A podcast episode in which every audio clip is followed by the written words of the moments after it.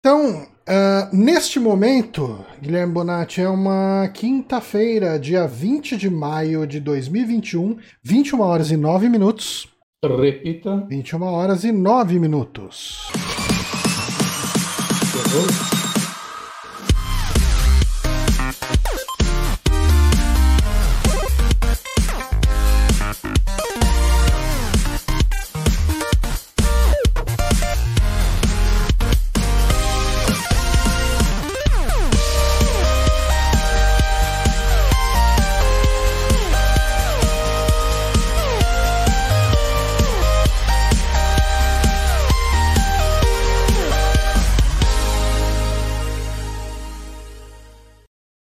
Ok, agora estamos no ar.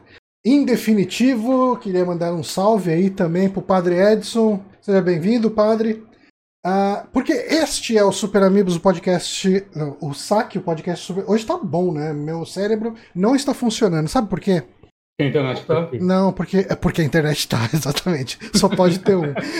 Só funciona um de ver, um por vez. Eu tava comentando aqui com o Angélico Bonatti que hoje eu fui no médico pra. Resolvi fazer um check-up, né? Deixa eu fechar a porta aqui. Que os gatos estão entrando e saindo, entrando e saindo, eu fecho, daí ele quer entrar. Aí eu abro e fecho, daí ele quer sair. É gato, Sabe o que, né? que eu fiz aqui em casa? Ah, eu pus uma portinha de gato. Eu tô pensando muito seriamente fazer isso. Perfeito, elas passam pra lá e pra cá e é maravilhoso. Dá trampo de colocar?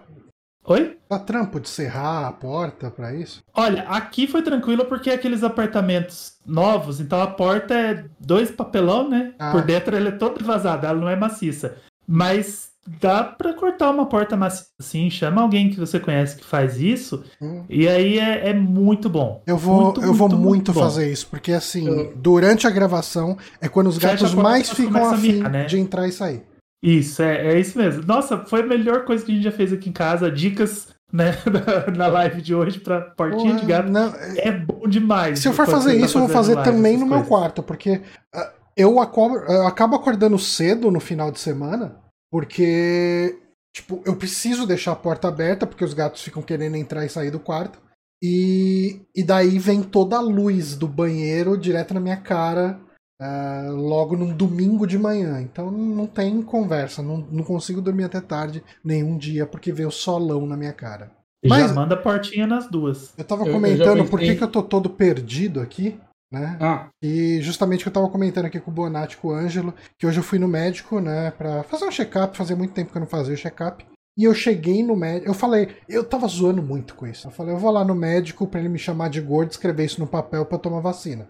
É... E foi isso que aconteceu. De fato, eu fui lá, ele me chamou de gordo, escreveu isso no papel, isso vai me garantir uma vacina.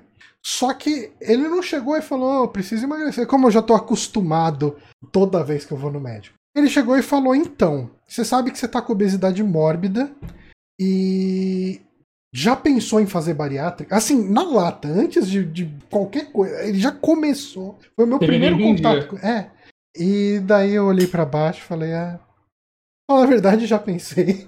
Estamos analisando possibilidades. Então eu vou, vou fazer uma última tentativa aí com, com alguma coisa de exercício físico, alguma coisa de de, de Remédio, reeducação alimentar.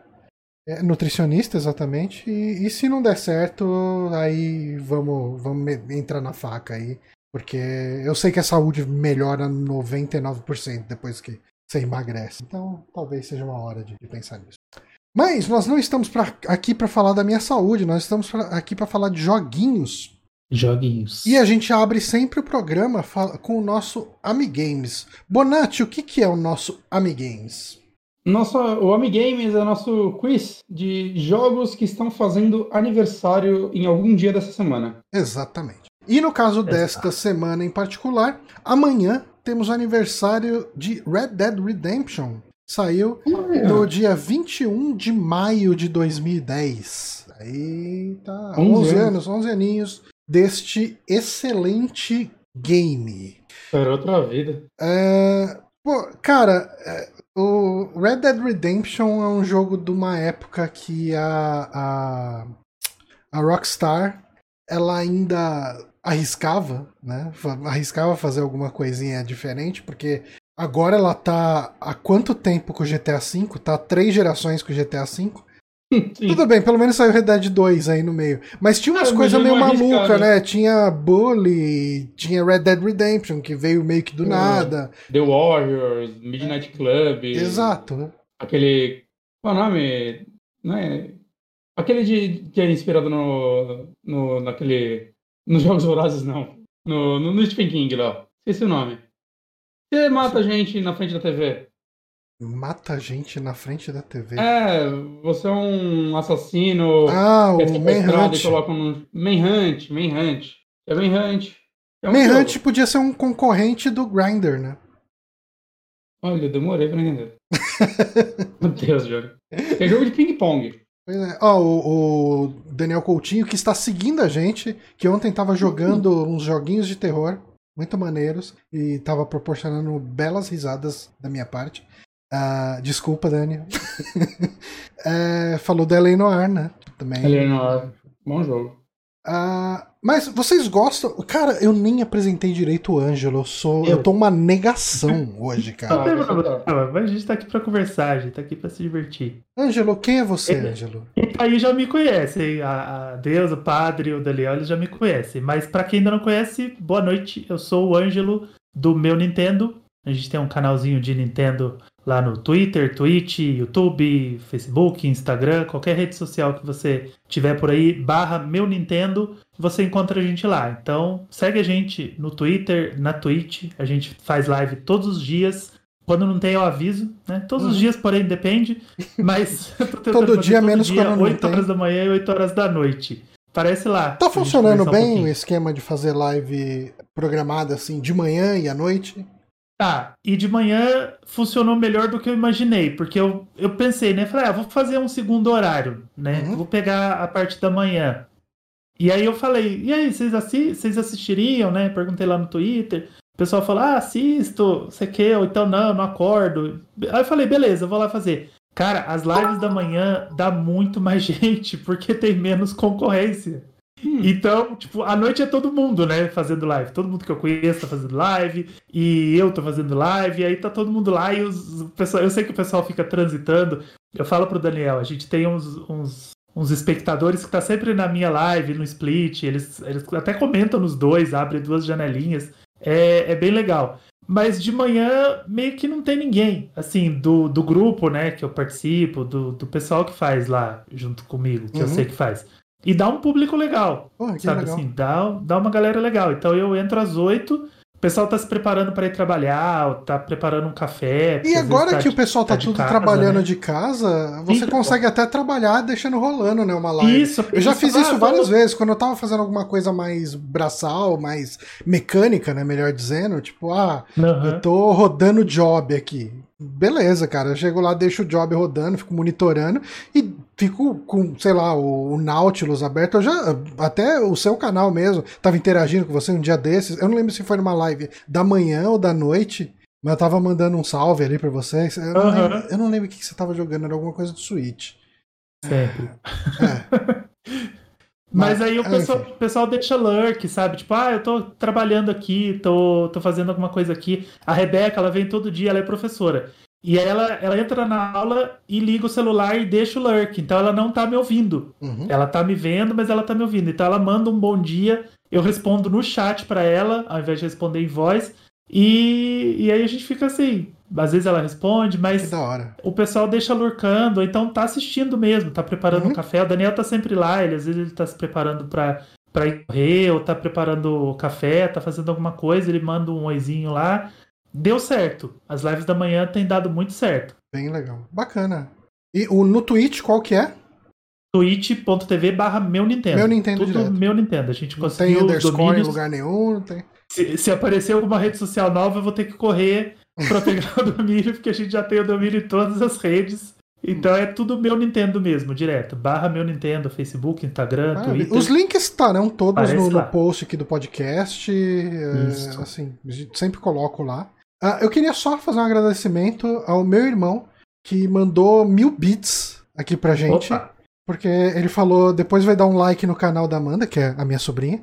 E viva a taxa de câmbio, né? Como ele mora nos Estados Unidos, mil bits ah. para ele é praticamente nada e pra gente. Se bem que agora ele vai, ser, vai começar a ser pago em real, né? Então a gente vai perder na conversão. Mas enfim, tomara que até lá ainda não tenha convertido, porque daí entra uma graninha boa. Muito obrigado, André. Muito obrigado. Mas, voltando, voltando ali pro nosso Amigames, a gente vai comemorar hoje esse aniversário de Red Dead Redemption.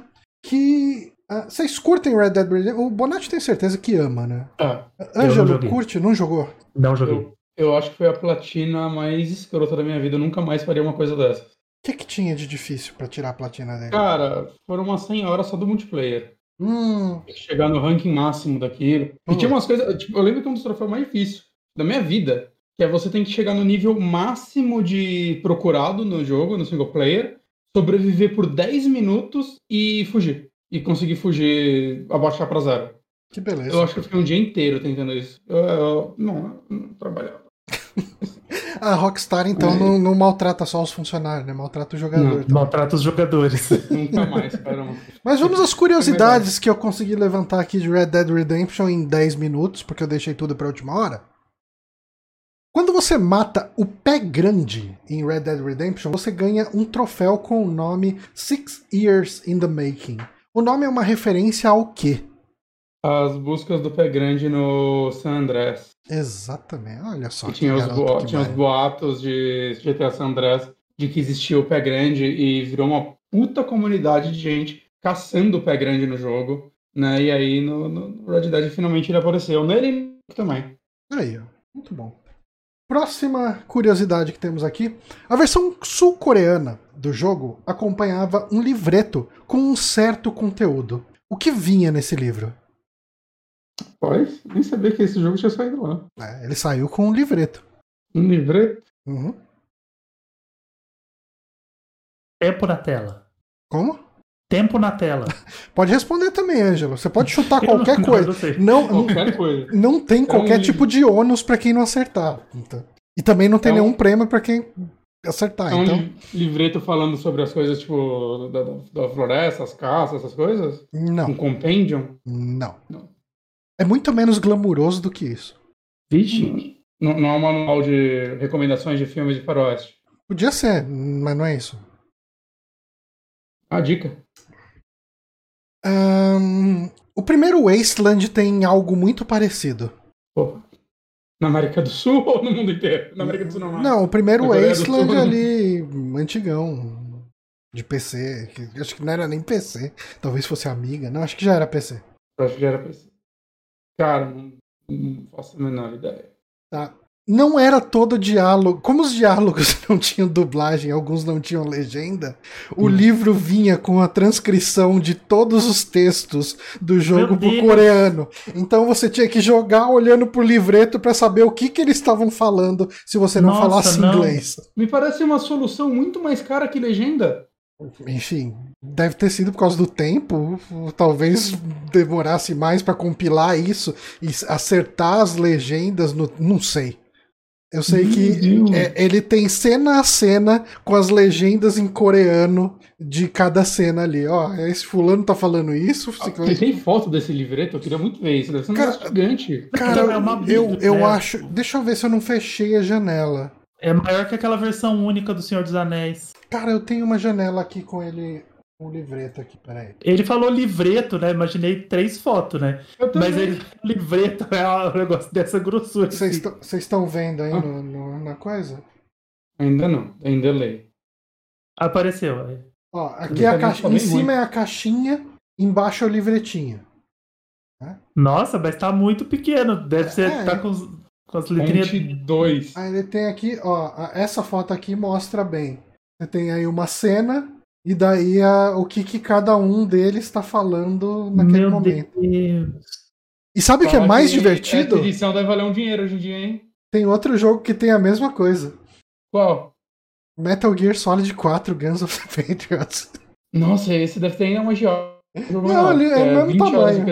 Mesmo tamanho, deve ser um papel bem vagabundo. Sacanagem. Ou eles devem ter colocado só uma parte dando migué. Cara, olha esses diálogos em coreano de 90 linhas aqui, cada coisa, cada um falando. Enfim, é a experiência definitiva de se jogar Red Dead Redemption em coreano, é isso aí. Ah, olha o Johnny procurando apartamento. Tinha que é, ter um troféu por quem joga assim. Google dedurando. Uh, vamos para a nossa última pergunta. Essa aqui também acho que o Bonatti vai matar de cara. É, no Undead Nightmare, a roupa Undead Hunter Outfit é uma homenagem a um certo filme cult com mortos-vivos. Qual filme é esse? Noite dos Mortos? Não. A Volta dos Mortos? Não. Zumbi do Lucifer? Eu vou chutar um monte de filme até uma hora acertar. Zumbi do Lucifer? Não. Despertar dos Mortos? Não. Madrugada dos Mortos. Você vai fazer eu ficar chutando mesmo?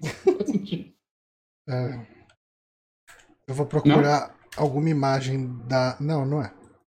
Imagem da roupa? É. Evil Dead? Aí, ó. É.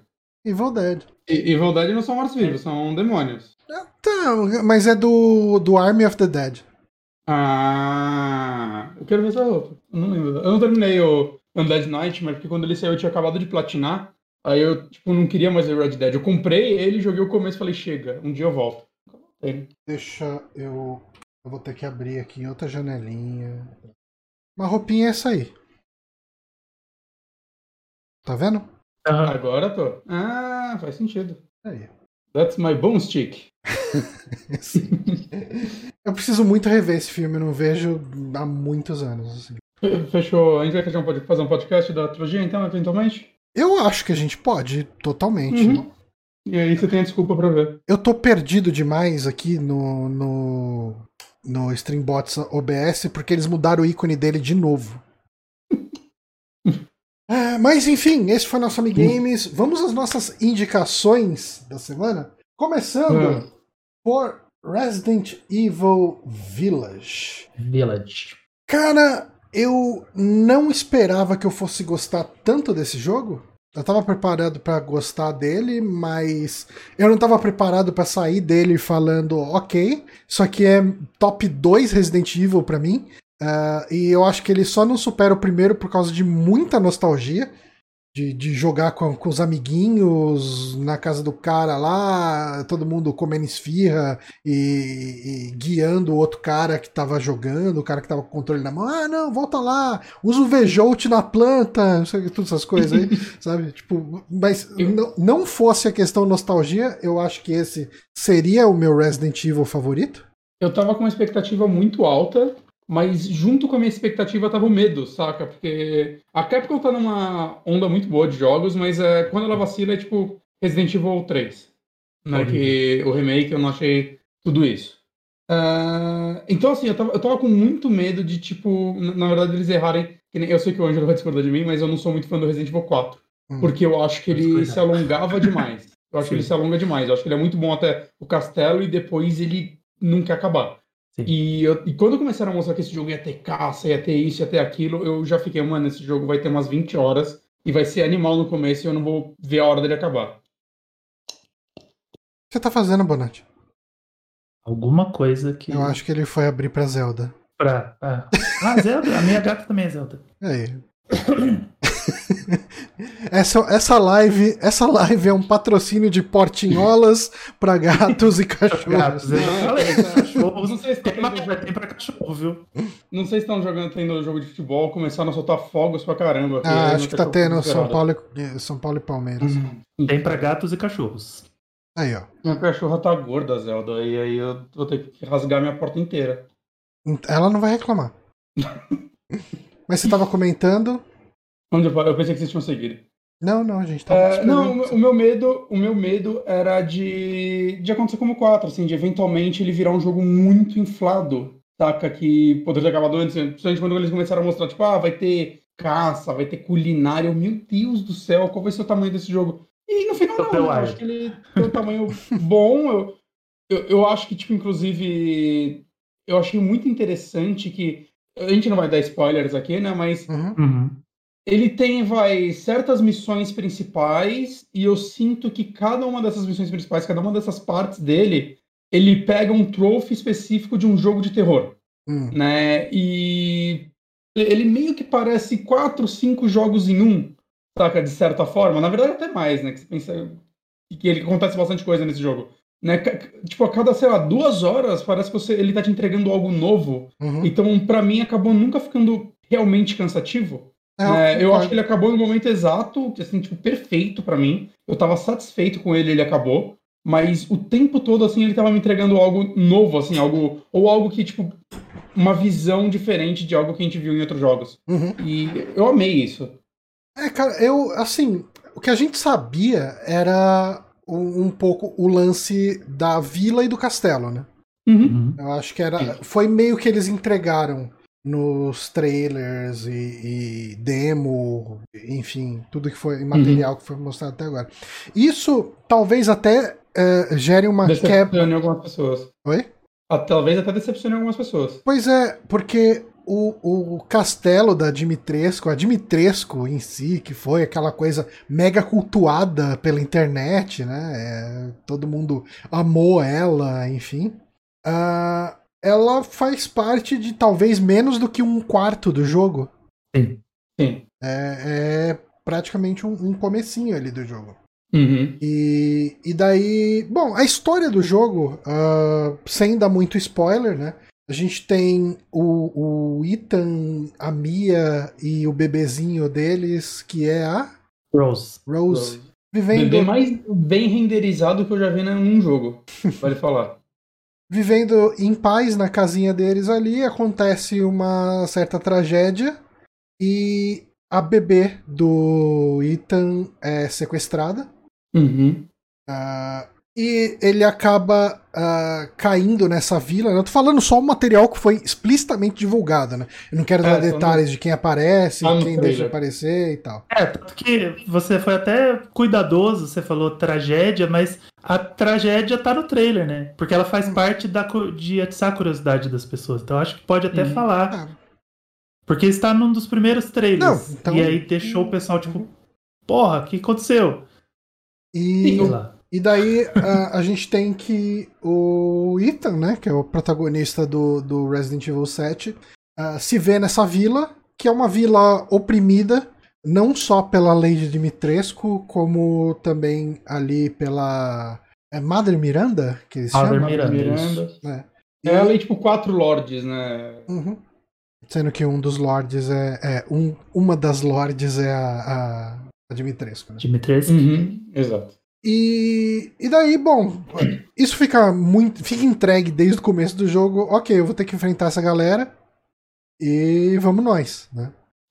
Sim. Uh, e lobisomens. Né? Pra então, gente tentar descobrir qual é a dos lobisomens. E isso eu acho legal, né? Porque o 7 ele parece muito um filme mais Grindhouse, assim, uma parada meio Massacre da Serra Elétrica, Evil Dead. Esse Sim. parece uma homenagem a filmes clássicos da Universal.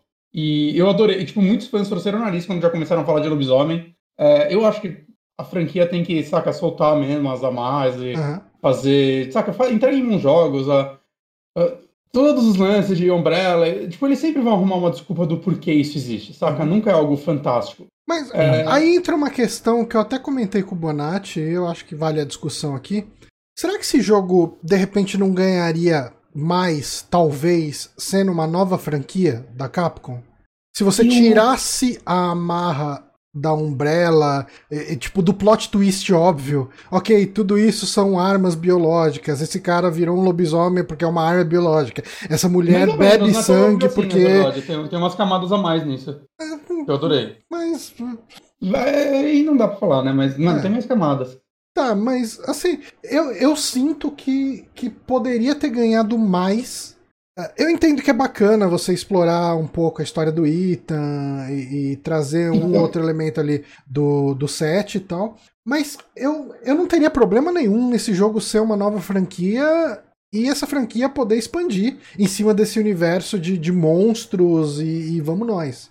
Eu, eu não... eu não teria problema nenhum em Resident Evil expandir. É. E ter bruxas, fantasmas e, e mais do que mortos-vivos. Eu ia achar o máximo. Desculpas. E ó, é, Resident Evil é a minha segunda série favorita depois de Zelda. Né? Eu sou, tipo, uhum. fascinado por Zelda. Zelda é, é a série da minha vida. E o Resident Evil tá em segundo ali lugar. Eu, eu sou. Joguei todos. Eu jogo 500 vezes todos os jogos. Eu conheço tudo que tem para conhecer sobre Resident Evil. E eu não tô preso a, a convenção nenhuma. Então, se eu, eu sei que ia atrair muito choro, ia atrair muita briga. Mas para mim, Resident Evil podia explodir e, e não precisava explicar tudo com vírus, não. Para mim, podia ter lobisomem, fantasma, bruxa e o caralho a quatro. E eu acho que Resident Evil podia ganhar muito. E, e eu acho que esse jogo. E muitas spin sem ser outra franquia. E eu acho que franquia. esse jogo em particular ele ganha muito porque Assim, eu gosto muito da história do Ethan que é contada aí. Eu gosto muito, antes do plot twist, eu achei, eu fiquei arrepiado, assim, eu fiquei muito feliz de não tomar spoiler de todos, né? Tem uns três, quatro plot twists nesse jogo, referência a franquias e jogos clássicos que eu acho que foram bem construídos. Eu adorei o que eles eu sei, Depois você precisa me falar qual que é o plot twist que você gostou tanto. Tá. Esse específico que você falou. Uhum, tá, tem um específico que eu adorei mesmo e todos os outros eu gostei. Uhum. É, mas eu acho que ganha muito por ser por ser continuação direta do set, saca? Eu, eu, gostei, eu gostei desses personagens novos e eu gostei para onde eles estavam levando a história deles. Hum. É, então, para mim, assim, para mim como fã da franquia, para mim foi melhor ser um Resident Evil. Assim, tá. Se não fosse, eu também estaria completamente ok na Capcom fazendo outra franquia de terror, mas eu não acho que ele perca. Na verdade, para todo mundo que fala que isso não é Resident Evil, isso é muito mais Resident Evil do que shooter militar com zumbi. Saca? É, pra mim, isso é o que Resident Evil caminhava antigamente, né? É, é, claro que Resident Evil mudou tanto no decorrer dos tempos que, dependendo da geração da pessoa, Resident Evil é o 4, ou 5, ou 6, uhum. né? Isso acontece mesmo. Eu lembro quando o 7 estava pra sair. Não, mas assim, eu... no fórum do Steam de gente falando... Peraí. De gente falando que, ah, é, eu sei como... Tipo, todo mundo reclamando que Resident Evil não pode ser FPS. Hum. E um cara falando, não, mas claro que pode ser. Vocês jogaram Doom? É, dá pra fazer um FPS rápido com monstros. Eu, gente, mas não é esse o caminho que a gente pode seguir pra saca, ser Resident Evil. Né? E eu acho que a Capcom encontrou um, um, caminho perfeito, assim, com os últimos jogos. Então, mas assim, eu não, eu não tenho nenhuma neura dessas de não é Resident Evil, ah, tipo, cagaram na franquia, nem nada disso. É que eu acho que poderia ser uma nova IP bem legal o, o, lance de monstros e tal, tudo. Eu não, eu não acho que a série uh, perca, eu não acho que Resident Evil Village perca sendo Resident Evil, não é isso. Uhum. É que eu fico pensando nas possibilidades de você ter uma nova franquia interessante com esses elementos de, de tipo de leste europeu, de, de uma coisa meio eh, assim nessa ambientação. O pessoal que que está comentando lá no, no chat, né? Tanto o Daniel Coutinho quanto o MJL Souza falaram, não, cara, tem todo o apelo financeiro também. É, e, e, tipo, e isso também, é legal, viu? É, isso é, não tem nem conversa. Mas o lance aqui do. Eu entendo que funciona. Eu acho que ele funciona muito bem como Resident Evil. É, uhum. tipo, não, não é esse o ponto. Eu não acho que. Ah, o jogo perde sendo Resident Evil. Não, não é isso. Eu só acho que podia ser uma nova IP interessante da Capcom. Eu acho que em algum Sim. momento ele foi pensado nisso, né? Ele, acho que em algum momento o jogo chamava só Village, e daí depois hum. eles falaram, ah, vamos agregar isso. Pô, Resident Evil aí. Os insiders lá, é, hum. tipo, eles falaram que na verdade ele era para ser Resident Evil o Revelations 3 inicialmente, mas estava tão legal que mudaram. Hum. Mas a Capcom falou que esse jogo começou a ser feito logo depois do 7 já para ser o 8, assim. Que é a boa parte da equipe. É o, o cara, o diretor desse jogo é o primeiro jogo que ele dirige, mas ele foi roteirista do 7, inclusive. Hum. Né? Então, foi boa parte da mesma equipe. Então, né, provavelmente os insiders erraram pra Maria. É, okay. Então, eu entendo o que você falou, Johnny, e eu acho que funcionaria porque não é como se já não tivesse acontecido dentro da Capcom. Uhum. Porque o uhum. Devil May Cry, Devil May Cry é né? feito de um projeto descartado do 4. É e, e muito certo, acabou virando uma série de sucesso. Então, outros projetos. Eh, nascer um segundo projeto de um Resident Evil descartado não seria nada estranho. Uhum. Então, sei lá, podia podia rolar, entendeu? Se, se, num próximo, se num próximo projeto eles decidirem fazer outro jogo de terror e fazer de monstros e criaturas místicas e tudo mais, pode ter certeza que vai ser algum, alguma ideia descartada de, de Resident Evil. eu, eu acho que eles pegam as ideias lá e falam, ah, vamos, vamos fazer outra coisa.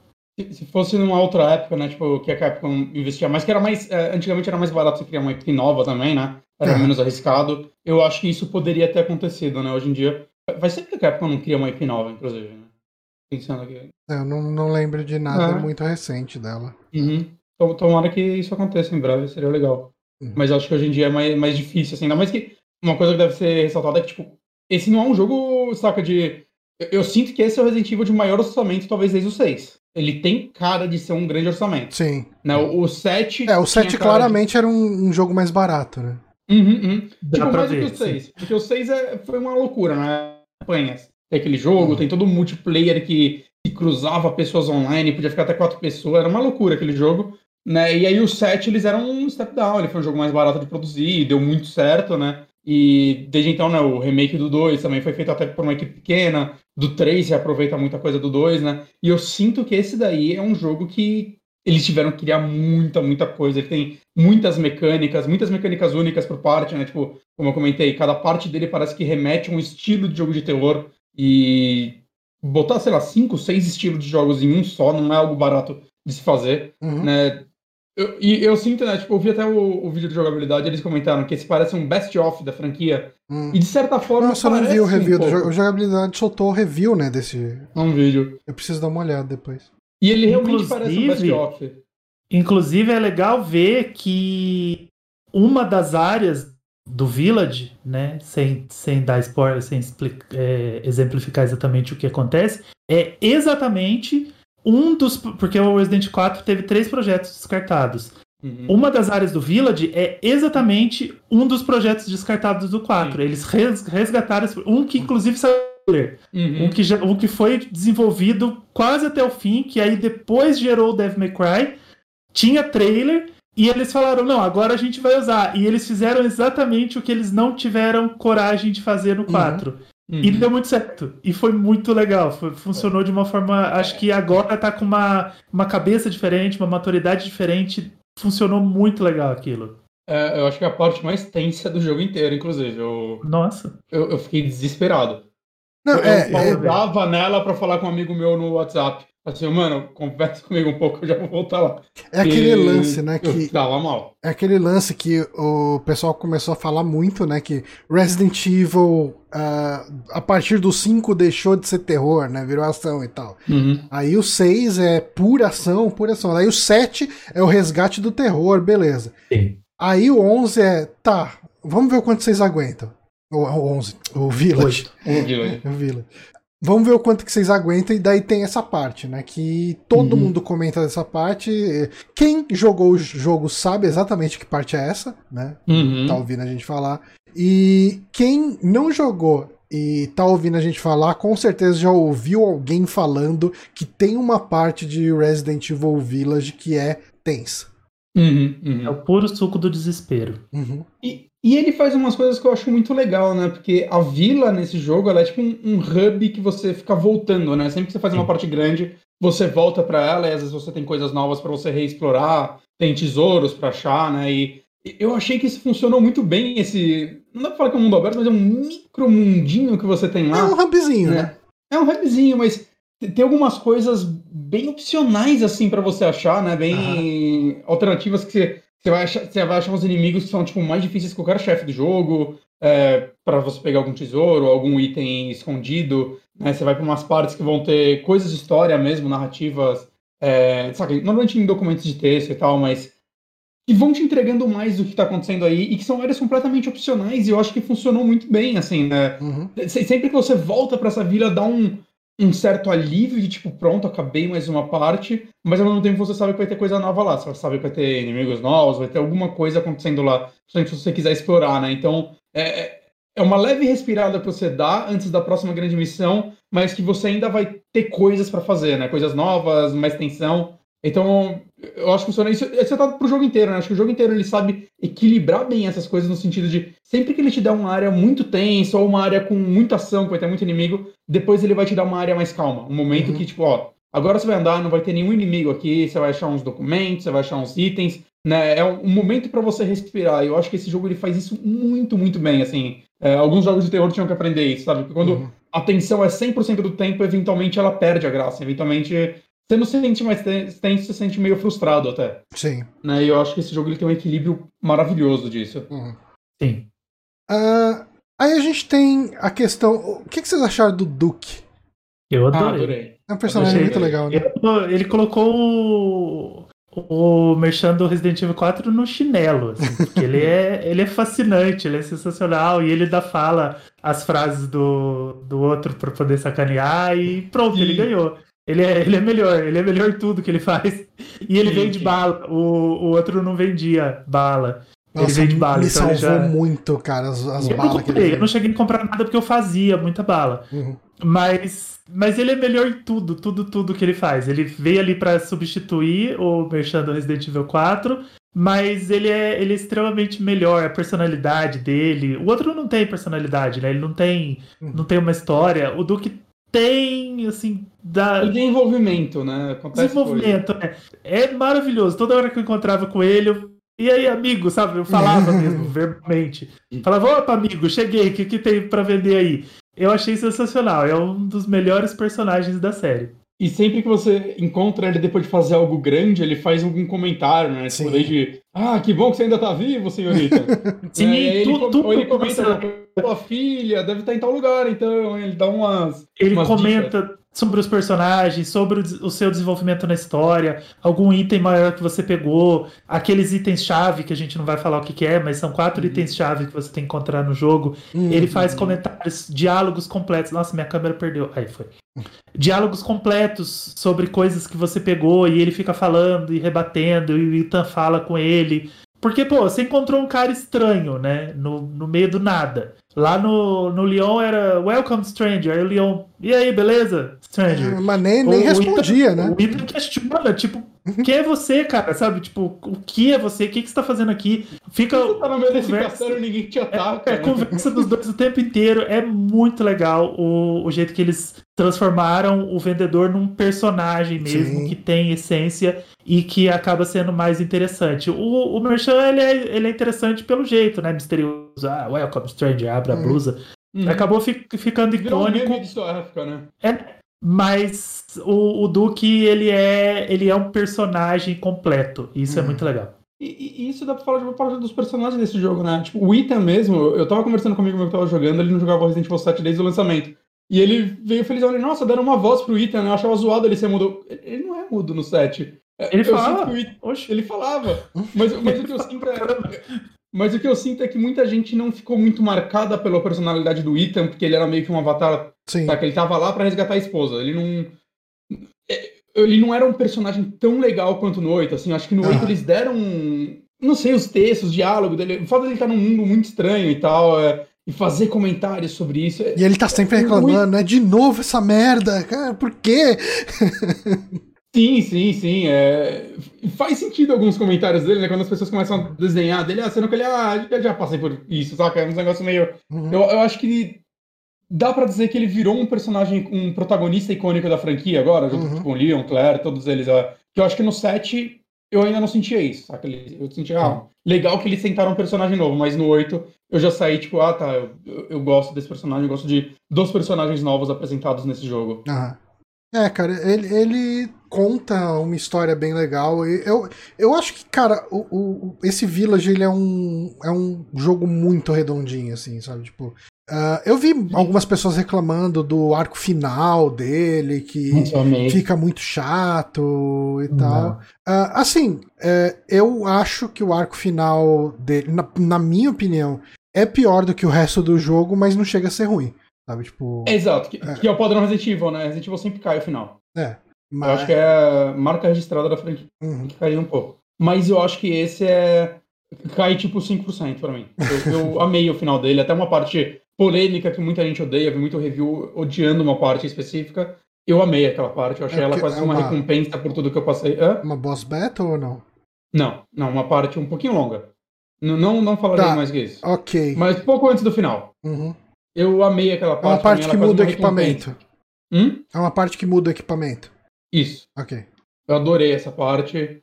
É, assim, eu Cara, de verdade, não tem nenhuma parte desse jogo que eu desgostei. Tem partes uhum. que eu gostei. Eu acho que a parte da. O quarta área grande que você vai, vamos dizer assim, ela poderia ser menor.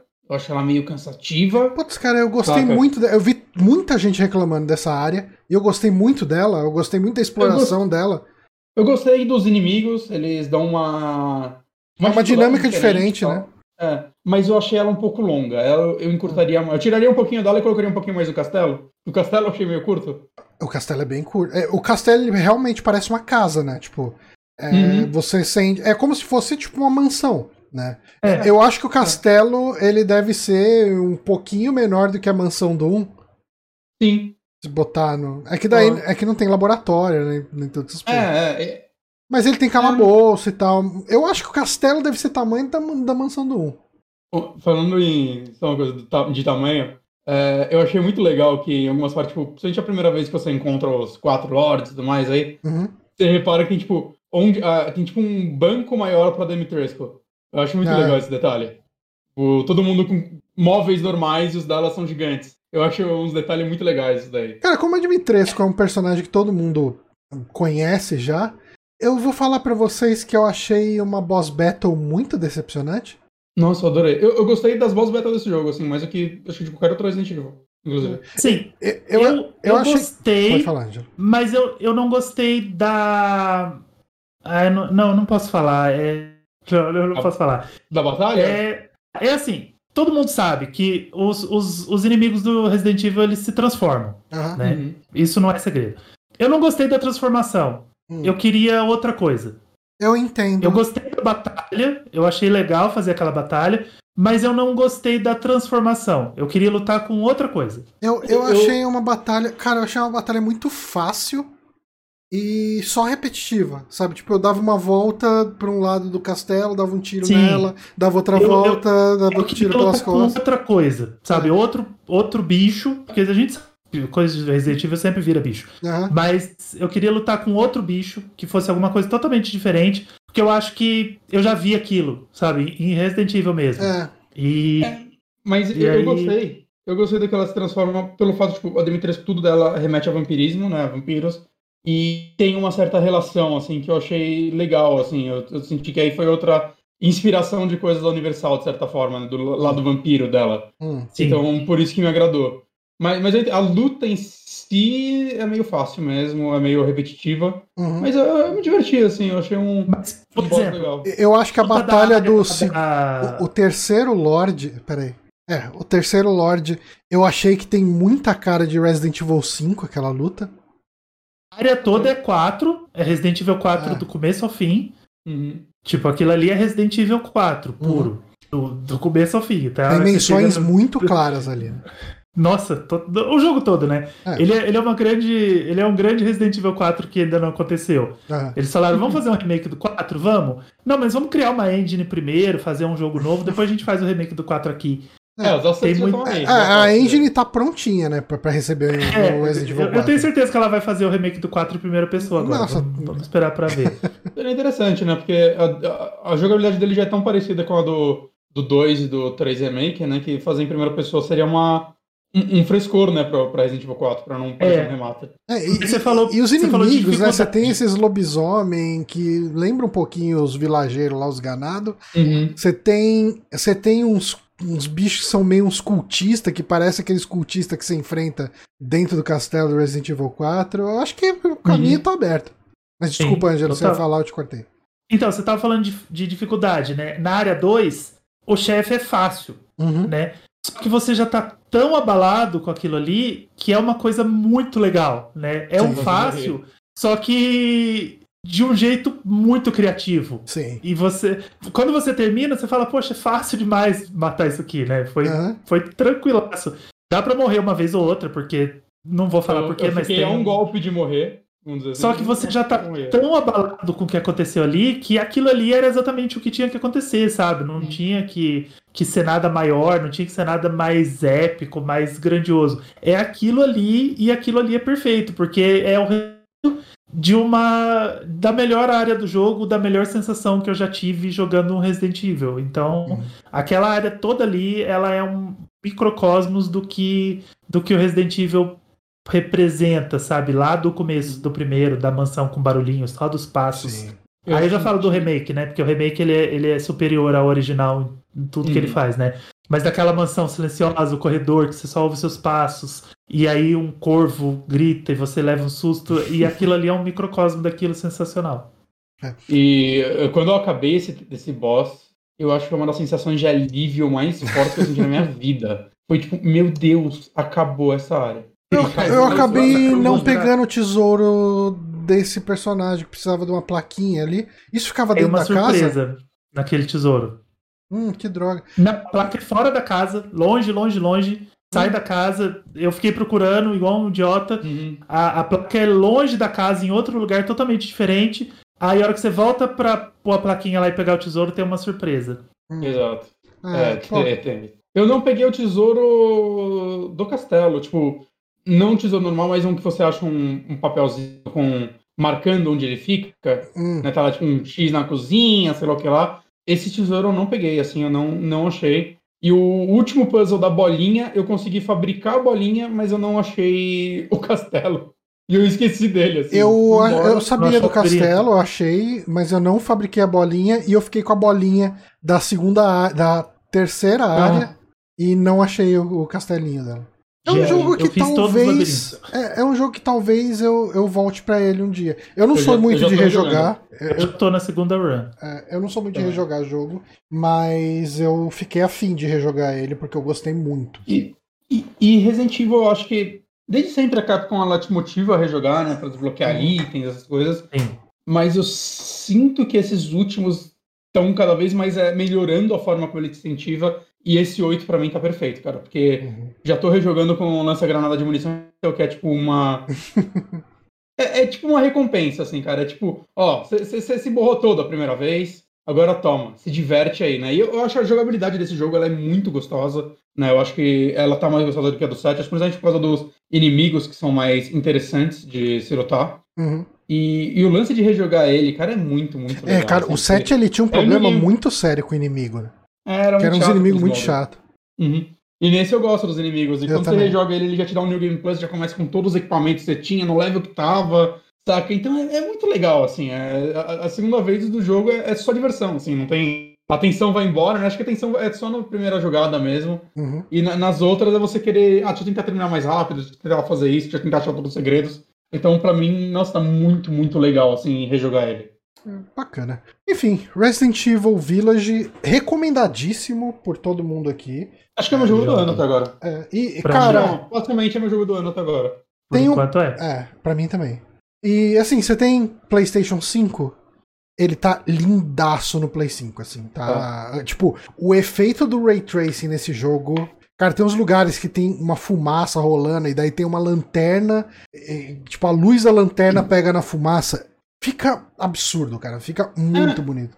Isso é uma coisa, tô, agora que eu tô rejogando, eu tô rejogando ele em português, né? Eu joguei a primeira vez em inglês, ah, jogando em português. Ah, sim. É, eu acho que a dublagem em inglês é bem melhor ainda, mas em português tá muito boa, assim, tá muito, muito legal. Tá. A, as legendas são meio ruins da, do inglês, tá, tá meio ruim as legendas. Uhum. É uma tradução meio errada lá, mas a dublagem tá legal. A dublagem tá muito boa. Eu joguei ele inteiro em português, dublado. E eu gostei muito, assim, tipo, eu adorei a dublagem, uhum. de verdade. Tipo, quando eu joguei a demo, eu falei, ah, a dublagem é competente, mas não chama atenção. Mas não, eu acho que eles fizeram um trabalho muito bom, assim, chamaram um, um, estúdio de, de dublagem de verdade. São aquelas vozes que você reconhece de filmes da sessão da tarde, sabe?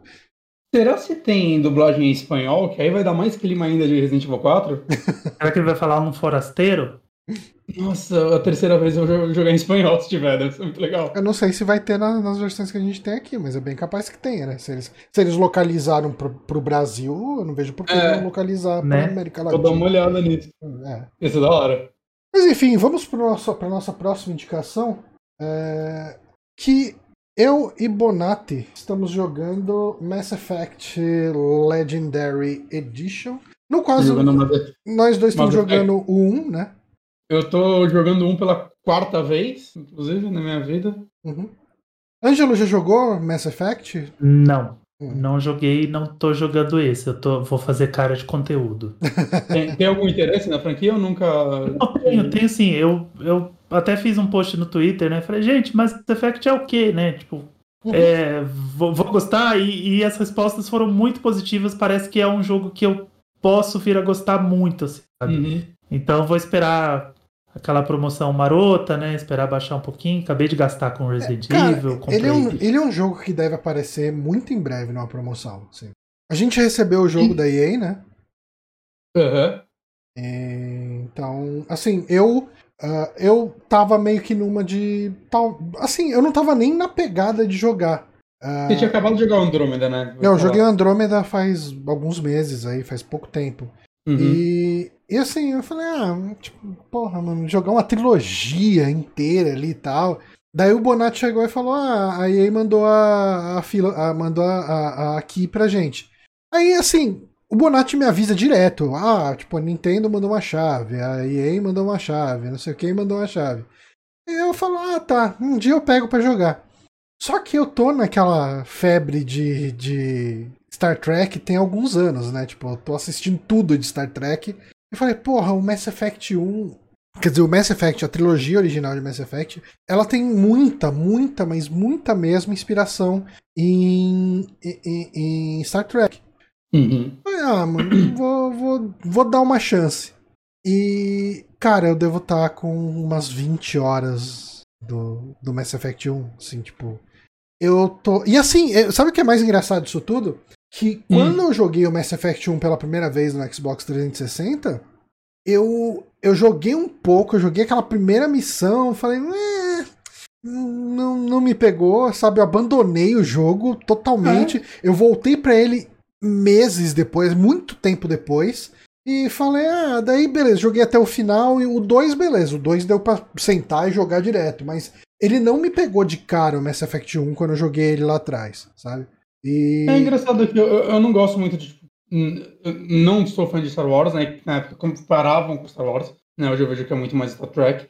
Né, e eu fui com um pouco de preconceito e tal, né? Porque eu, nunca tinha jogado KOTOR e tal, nunca joguei até hoje. É, é importante falar, né, que e... Mass Effect é um sucessor espiritual sem uhum. licença uhum. de KOTOR, né? De Knights of the Old uhum. Republic. E ele me pegou de cara, assim, por algum motivo, assim, eu, eu, eu acho que assim, é porque ele foi um dos primeiros jogos que eu joguei no 360 e tal. E todo o, o lance RPGzão dele, saca? De você escolher o passado do seu protagonista. Eu já, de cara, eu já gostei disso, assim. É. Uhum. Ele tinha uma cara nova geração, né? Em possibilidades e tal, né? Não, não tanto visualmente, que visualmente é um jogo melhor. Mas me chamou muita atenção logo de cara, assim. Eu lembro que maratonei ele, assim, a primeira vez que eu joguei. A segunda, a terceira e agora a quarta. Sempre começa a jogar. E, e, foi engraçado, que tipo, a última vez que eu joguei ele, acho que foi em 2013, né? Que eu comprei aquele box que vem os três pra 360, que eu ainda tenho. Uhum. Nem tenho umas 360, mas eu guardei esse box. E aí eu, foi aí que eu joguei, rejoguei a trilogia inteira, né? O 3 eu não tinha jogado ainda, então, né, maratonei até chegar nele. O 3 eu até cobri aqui no saque, né? Eu demorei para jogar ele, mesmo tendo box, né? E eu falei dele aqui no saque na época que eu joguei. Bem, bem depois, bem depois do lançamento. Do lançamento sim. E, e assim, assim que eu comecei o 1 agora, me, me deu um. Sabe, sabe aquele calorzinho, assim? Todo, sabe aquela parte do Shepard na nave olhando pela janela e as pessoas meio que falando coisas dele? Uhum. Né, ou dela, no caso, né? Eu, pela primeira vez eu fiz uma, uma Shepard, né? Eu nunca tinha feito ela. E, e é bem legal, tô gostando muito da dubladora, do trabalho dela. Né? Então, assim, desde o começo já deu. E, tipo, é claro, né? O jogo, quando você olha pra ele agora, ele é muito o que sua cabeça achava pra mais Effect, né? Aquele ele é um remaster, ele não é um remake, ele usa a mesma engine, que acho que eles até comentaram que seria muito difícil recriar ele em outra engine ou atualizar ele para uma Unreal Engine nova, algo do tipo. Inclusive né? com as então... limitações de Unreal Engine 3, Sim. então toda hora que você vê uma coisa aparecendo, você vê ela aparecendo primeiro no poly e depois você vê a, a textura formando textura. em cima dela. Tipo, o, o, a Legendary Edition não corrige isso. Então. Acho que nem tem como, acho que só muda na engine. Acho que isso daí é, é a limitação da Unreal Engine. Uhum. Tal, talvez se ele fosse uma versão nativa de Play 5, por causa do SSD, uhum. não, não, não, não tenho como saber, né? Meu conhecimento de desenvolvimento não, não vai até aí.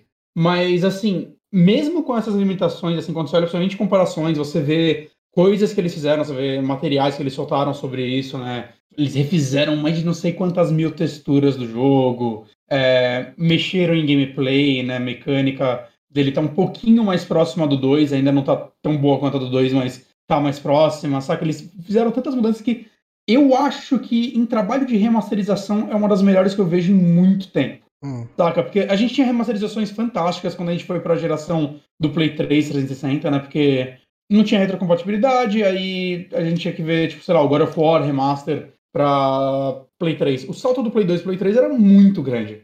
Então você via um grito ali de, de diferença. E na geração passada e até o comecinho dessa, eu não sinto tanto, assim. É basicamente mais resolução, não, não...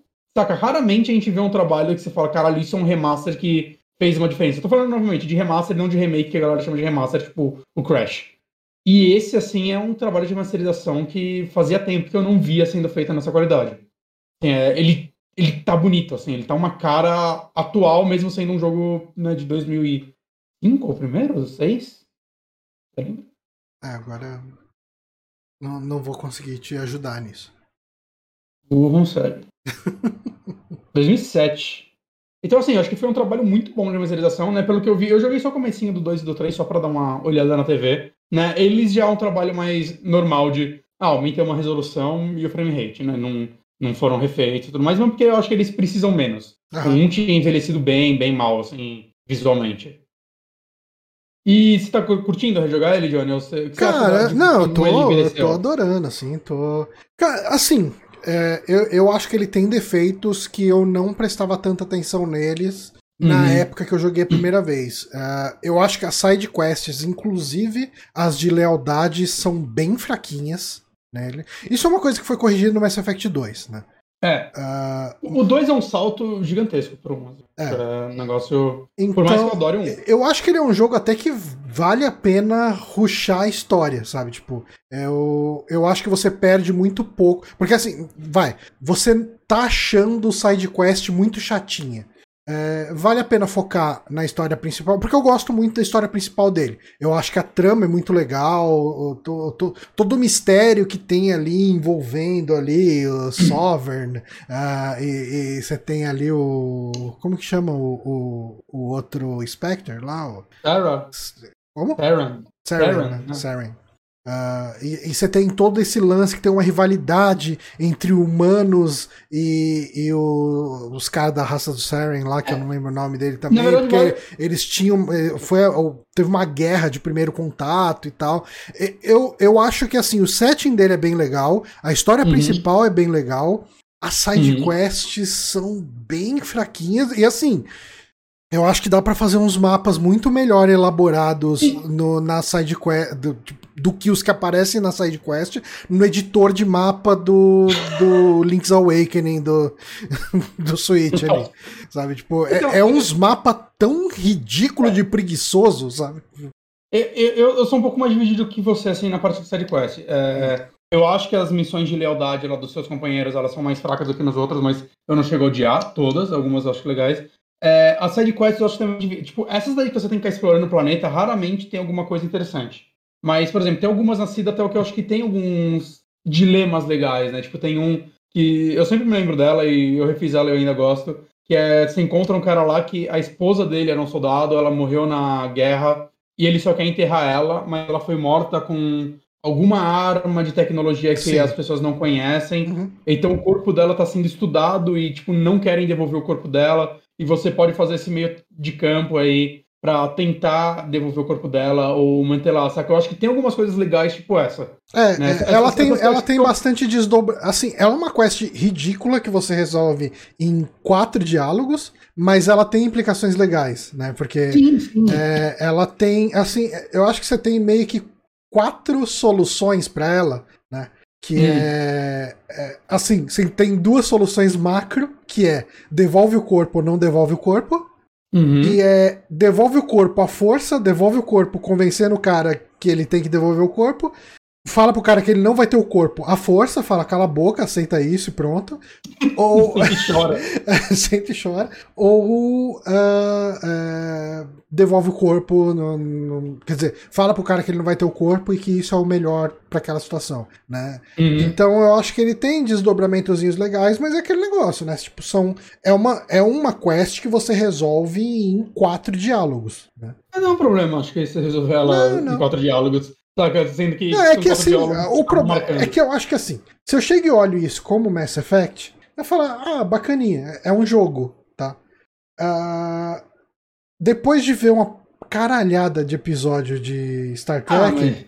Ah, isso seria um episódio. Isso seria um episódio de 50 minutos e teria implicações, seria explorado. Ah, de... Mas concorda que um jogo seria chato pra caralho. Então, aí que tá, será? Eu, ah, jogo, cara... eu jogo point and click, eu jogo jogo que é focado em história. Sim, eu jogo Mass Effect que é 90% história também, mas ia ficar muito tempo num negócio que, saca, a solução, o resultado não ia implicar numa coisa que vai mudar a história do jogo. É tipo, ah, não quero passar tanto tempo resolvendo isso desse personagem que provavelmente eu nunca mais vou ver. É, então. Mas daí ah, rola isso. Né? É, um é, é, é, um dileminha legal que é como se fosse uma tira de quadrinhos, né? Porque é, é perto de um, de um quadrinho de mas verdade. É, é, é, rápido. É uma coisa rápida, é rasa. Mas, mas são várias okay. coisas assim? É, para mim isso é positivo, para mim isso não é um problema. É, pra, eu realmente prefiro que seja assim. É, eu gosto de, de. Quando você tem um drama ético, eu gosto que ele seja bem explorado. Porque senão você Pode tira, ser, você tira o peso assim. de um drama ético. Mas eu acho que não precisa ser todos assim.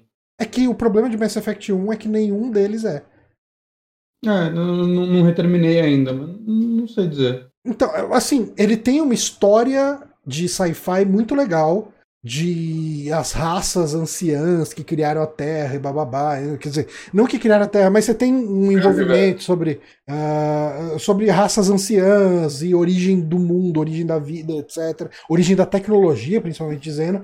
E isso eu gosto muito. É, é para mim é o ponto alto de Mass Effect 1. E ele tem side quests que eu entendo que possam ter sido muito interessantes para a época. Uhum. Então eu acho que para mim, para mim valem mais como valor histórico mesmo. Uh, que beleza, é, é, é, um ponto do qual você começa e em, em, jogos do futuro você vai ter isso melhor trabalhado ou não, mas uhum.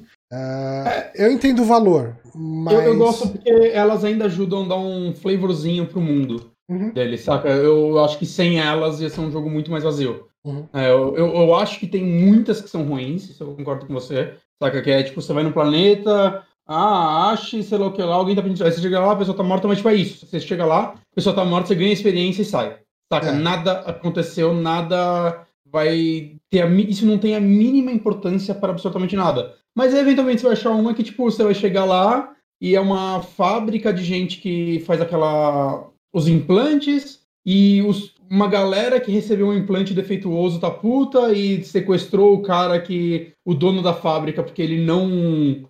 Ele não tá como é, ligando, saca, para as reclamações, ele não tá correndo atrás de salvar a vida dessas pessoas, de certa forma, saca? E você chega lá no meio dessa confusão e acha um jeito de resolver, saca? E eu acho que isso daí dá, dá tipo, pode simples, mas no final, tipo, faz você entender um pouco ah, do mundo, o né? lado humano do mundo, assim, o lado, tipo, quais são os problemas que essas pessoas têm num, num, numa sociedade que a tecnologia andou tanto, né? Tipo, a gente tá falando aí até de humanos normais, não do, da, das outras raças que são muito mais evoluídas, né?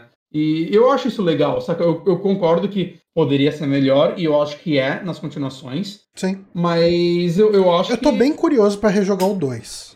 É, o 2 é um jogo que eu tenho até bem fresco na cabeça. Assim, o 2 eu joguei ele praticamente só a quest principal. Né? Eu, hum, não, eu não tinha DLC. Eu não tinha DLC, eu tinha ele Os dois são muito legais. Então eu vou. Eu quero muito aproveitar esse mundo completo do 2. E eu lembro de ter gostado muito mais do 2 do que o 1 um já na época. Então. Uh, eu, eu tô com hype. Mas assim, eu tô aproveitando. Eu, eu tô fazendo todas as side quests que aparecem do 1. Uh, e tô aproveitando muito bem a história. O, o Saulo comentou ali nos nossos comentários: perguntou, é verdade que Mass Effect é tipo de férias com Way, só que no espaço? É, é, cara, a... tem. Essa parte de relacionamento é muito complicada, cara, porque. Não é meio, isso é meio mal feito, não. A, a Ashley, é a Ashley, que é a primeira mulher que você encontra. Eu tô jogando com o Shepard de homem, né? Uhum. Mas que é a primeira mulher. Eu não dei trela para ela em nenhum momento do jogo. E eu tava lá no papinho com a Liara. Ah, isso aqui tal. Interessante, uma raça diferente, vidas diferentes, cultura diferente, pá, não sei o quê. E daí, de repente, chega do nada, assim, eu não dei uma trela pra Ashley. Ashley então, você precisa escolher ou eu ou ela. Não, quem é você na fila do pão, cara? Nem te dei trela, cara. Você tá falando bosta aí, mano? Não tenho nada com você, não. Eu foi parecido, só que eu sem querer, eu tô jogando com a, com a mulher, né? Eu sem querer dei trela pro Caden, mas eu quero a Liara também.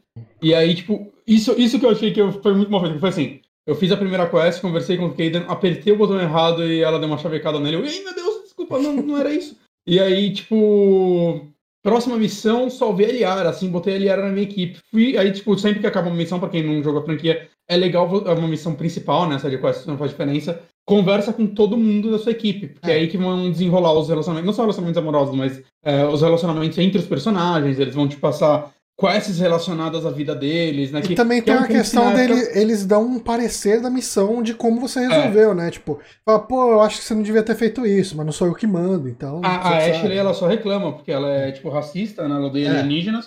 E aí toda a missão ela ah, mas você não deveria ter deixado eles viver. Eu, caralho, mas Bonatti, você vai... se você for racista, a Ashley não vai reclamar. É. Nossa, que personagem insuportável. Ela é muito racista, cara. Eu, eu, eu não tinha me ligado tanto nisso. No... É porque assim, o que é ser racista no mundo de Mass Effect? Você falar mal de alienígena. Uhum. É... E assim, existe, existe um negócio no, mundo, vai, que não é tão preto e branco, que é muitos alienígenas não gostam dos humanos, porque o jogo se passa, vai, pouquíssimo tempo assim dentro do, do espaço, né? De que os humanos fizeram contato e os humanos é, entraram, né, pra começaram a conviver com os alienígenas. Uhum. E o lance é que os humanos eles estão avançando muito rápido, assim, eles estão entrando já na política e tudo mais. E então acontece que existe um lado alienígena que fala, porra, mano, vocês acabaram de chegar e já querem chegar mandando, é, assim. Isso é uma coisa muito puxada uma... de RPG medieval, cara. Tipo, porque eh, tem isso é usado mesmo desse jeito. Que você vê que anões, elfos e tal são todas uhum. raças que vivem muitos anos. E o humano, como ele vive menos, ele vive mais intenso, então ele é mais ganancioso, uhum. ele vai atrás das coisas. E as outras raças veem o humano como uma coisa ruim por causa desse aspecto, né? Da, da ganância, da, da cobiça. E mas, tal. mas eu acho que é uma, é uma leitura é uma legal dos sim, humanos. Sim, totalmente. Saca? Tipo, a gente quer se meter em tudo, mano. É isso. Mas o, o jogo, ele é tipo um conselho universal de raças, e aí os humanos se incluem nisso. Existe literalmente o conselho que não tem nenhum humano, mas os humanos querem chegar lá. É. E, e aí. No, no, primeiro. E aí você faz o que? Qual que é o plot do jogo? O que, que, que, que tá acontecendo tá. no jogo? O, o, grande plot do jogo do, do 1, né? É que. Uh, existe esse conselho, e esse conselho tem agentes que são os espectros. Eles são os caras uhum. que tem meio. Eles são meio que uns Black Ops da vida, mas eles resolvem as tretas do conselho, só que eles não têm que obedecer a lei de nada. Uh, faz o que quiser, é. quando quiser, e não precisa ficar dando parecer de, do que tá fazendo. E o é, Saren... Eles dão parecer, mas na hora da missão eles têm o, meio que um, uma autoridade, tipo, deles decidirem, tipo, eu, eu posso meio que burlar a lei para resolver isso se eu acho necessário. É. Né? Eles são. Tanto que eles até falam, você não é. Não existe treinamento para ser um espectro. São escolhidos gente, os melhores do universo, vamos dizer assim. Uhum. E daí tem o Saren, que ele é um desses espectros. E esse cara ele tá fazendo uma merda muito grande que os, o, o Shepard, né, o seu personagem, descobre que isso potencialmente vai levar à extinção de toda a vida no universo. De todas as raças, de tudo. Uhum. Uhum. Só que é, isso tudo é envolto muito em lendas que a, as raças da galáxia entendem como lendas e o seu personagem tá vendo aquilo como realidade, como potencial para realmente dar merda. Porque ele recebe um, né, tem um, ele acha no começo um, um Protean, né, acho que é o nome, é. que é tipo um é, é tipo uma relíquia. É um, um beacon dos Protheans, né? Isso. É, é, é, como se fosse um, um sinaleiro que tinha uma raça que eram os Protheans que vivia antes dos humanos, os Asari, não sei o que. Tipo, é uma raça que foi dizimada. Você quer algum... não vender algo pra alguém, é tipo, você no meio da explicação virar. Mas tinha uma raça lá. Aí você começa, tipo, uma sub-história toda, sabe? É, não, é porque é uma. Mas isso... É, não, é, mas é, isso é uma coisa que conquista muita galera no Mass Sim. Effect, porque é que ele tem. Mais fácil do que falando. Ele tem um world building bem legal, assim, bem legal mesmo. É, eu não costumo me importar com o world building de jogos nesse ponto, sabe? Tipo, sei lá, joguei Dragon Age e sempre eu, tipo, personagens pra mim. Eu não sei quem eles são, não sei de onde eles vêm, não sei pra onde eles vão. Eu joguei os três. Saca? Mass Effect é o único jogo que ele consegue fazer isso de uma forma que eu me interesso. Saca? Eu gosto. Mas a, a ideia toda é que você acha sinais dessa civilização que foi extinta, falando, ó, oh, esses caras aqui foram que extinguiram a gente, e se eles aparecerem, vai dar merda. E daí você descobre que esse Saren, que é um, um espectro, ele tá fazendo de tudo pros, pra esses caras voltarem e destruírem ah, tudo. Ah, ele tá tentando trazer é. os caras que vão destruir tudo. Exato. É. E daí o Shepard, ele descobre e fala, conselho, ô conselho. Tipo, o cara tá querendo trazer os caras que vai dizimar a raça humana. Quer dizer, Olha todas as raças. Esse cara, não, mano, isso é lenda, você tá de sacanagem. tipo, então, você tá meio que nessa missão de tentar descobrir o que tá acontecendo para levar provas para o conselho fazer alguma coisa de verdade. Né? Meio que Legal. contando bem em linhas gerais essa história. E, e, e só uma coisa do, do, relacionamento que eu ia falar que eu acho muito mal feita é que no primeiro, cara, eu tive esse primeiro diálogo com o Caden, aí eu salvei a Liara, ela entrou pra minha equipe. Ou assim que a gente chegou, fazer aquela ronda falando com a galera na nave, Assim que isso aconteceu, o Caden basicamente lançou também, ela ou eu, saca? Tipo, mas ele, ele é muito mais de boa do que a Ashley. Que ele, ele fala, ó, oh, não sei se eu tô lendo os sinais certos, né? Porque tem gente já falando de você aliar, então, se eu tô lendo certo. O Caden, cara, eu tô começando a gostar dele, eu nunca gostei dele, eu tô começando a gostar não, dele. Eu, eu gostei muito do Caden nessa é, vez que eu joguei. Eu, assim, não gostava dele. Tem um momento ele que você tem que escolher entre dois personagens que vão morrer. Uhum. E eu sempre escolhi o Caden pra morrer, porque eu falo, ah, esse cara é muito sem graça, tipo... É, não é, ele é legal. Não é, ele é, ele é bem mais legal do que a Ashley. Ele foi tocado, assim, ele chegou, não sei se eu tô lendo sinais, mas já tão, tipo, que eu acho que talvez tenha alguns de você ali, a Liara acabou de entrar nele. Saca? O jogo quer muito que te mostrar que existe relacionamento. E isso, isso também melhora nas continuações. Uhum. Né? Mas, mas é, cara, sei lá, eu, eu tô muito interessado de ver. Também tô, tipo, curioso de como vai ser rejogar o 2, né? Por mais que eu tenha ele muito fresco na cabeça. Ele é meu favorito da trilogia, o 2 eu acho maravilhoso, e o 3 eu acho muito bom também. Ah, eu sei que muita gente. Eu gostei do 3. Né, o final dele é aquela questão que é divisiva e tal, mas. Mas o jogo é mais do que o final. Ele tem muitos finais, na verdade, né? Literalmente, né? Que eu, eu, conto o final de cada companheiro da equipe, né? A história, o fechamento de cada uma delas Sim. como um final. E eu acho que tem. Inclusive, tem fechamento de personagem que não tá na sua equipe, né? Tipo, personagem uhum. que era do 1 ou do 2, que não é jogável, quer dizer, não é personagem da equipe. Uh, no 3 e você tem fechamento para eles. Eu acho que isso funciona. E, Ele e tem coisa... muitos fechamentos legais, realmente. E só uma coisa para quem nunca jogou a franquia, uma coisa que, ah, mas vale a pena ir pro 2 direto. É, é, uma coisa que essa franquia fez, que eu acho muito legal, que é ela leva seu save do 1 pro 2 e do 2 pro 3. Uhum. Então as suas escolhas feitas no primeiro jogo, elas, pelo menos as principais, obviamente, né? Elas são importantes pra continuação, elas vão mudar. É, saca, tem personagens no 1 e no 2 que podem morrer. Se eles morrerem, eles não vão aparecer no 3, por exemplo. Então é. Eu acho que isso é muito legal, assim, é uma franquia que é muito legal você pegar para jogar todos, uhum. né? Tanto para você ver a evolução delas, quanto, né, por causa disso. Né? E no final, assim, né? A gente tá naquele momento que joga 300 reais no Brasil, 300 reais é caro, mas ao mesmo tempo, se você olhar, são 300 reais três jogos são grandes. três jogos, né? É. Tá, é 100 reais o jogo. Claro que dá pra esperar cair e tal, tu não pode fazer isso. Uhum. Né? Eu provavelmente faria se eu não tivesse recebido. Mas, assim, assim que eu comecei esse jogo, é, é inacreditável o quanto que eu tô gostando dele. Ele é, uhum. talvez seja o mais fraco em alguns pontos da trilogia. Então, é, sei lá, pra mim tá sendo maravilhoso, assim, reviver essa história mais uma vez. É. Não, e que remaster é fantástico. Um remaster bem feito, assim. Uhum. Espero ver mais nesse nível de qualidade. Mas é isso, Mass Effect Legendary Edition, aí a trilogia remasterizada com todos os DLCs. Uh, disponível para PC, Xbox One, né? Uhum, e, e, Play 4. 4. E aí você joga no Play 5 e no, no One X, quer dizer, no Series uh, Xbox Series uh, através por de retrocompatibilidade. Por sinal, podia rodar no Switch, né? Dava pra rodar no Switch. Cara, dava, dava pra rodar muito fácil isso no Switch. O, o 3 roda no Wii U, o 3 saiu pro Wii U. Podia muito sair pro Switch. Totalmente, totalmente. É, vacilaram aí. É só, tipo, resolução menor e tudo mais, mas tá, foda-se, né? É. Mas vamos pro nosso Opa. último joguinho? Vamos. Uh, esse aqui eu vou estar tá mais de orelha, porque eu joguei só o primeiro capítulo. Mas eu quero muito saber aí de vocês que estão jogando há mais tempo o Famicom Detective Club. É, vocês dois estão jogando Missing Hair, né? Ou, ou já terminou? Então, agora que eu me toquei que talvez estejamos jogando jogos diferentes. Okay. Porque eu comecei pelo outro. eu comecei ah, pelo Girl Who Stands Behind. Então, vamos falar de jogos diferentes. Uhum. E o, o Ângelo, você falou, a gente conversou antes, você me comentou que é o prime a primeira visual novel que você joga na sua vida? Sim.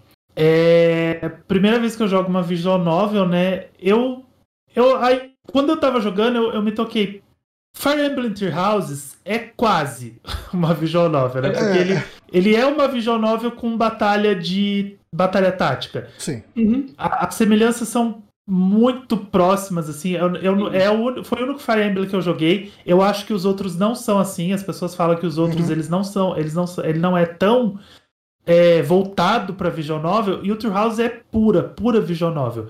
Mas é a primeira vez que eu jogo uma visual novel mesmo. Uhum. É, completa. E, e eu não esperava gostar tanto, assim, sabe? Eu, eu falei, ah, vou jogar, né? A gente recebeu lá da Nintendo, falei, manda aí, vou, vou jogar pra ver qual que é. Aí eu falei, vou jogar na live. A gente recebeu sexta-feira, já entrei na live sexta-feira mesmo. Falei, vamos, o pessoal, o pessoal tava animado, o pessoal tá aí no chat, o, o Mário, o Gui, o pessoal que fica me acompanhando lá.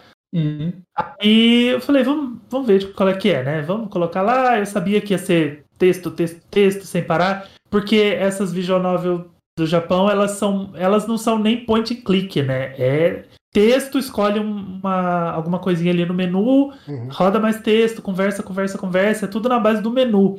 Então, eu falei.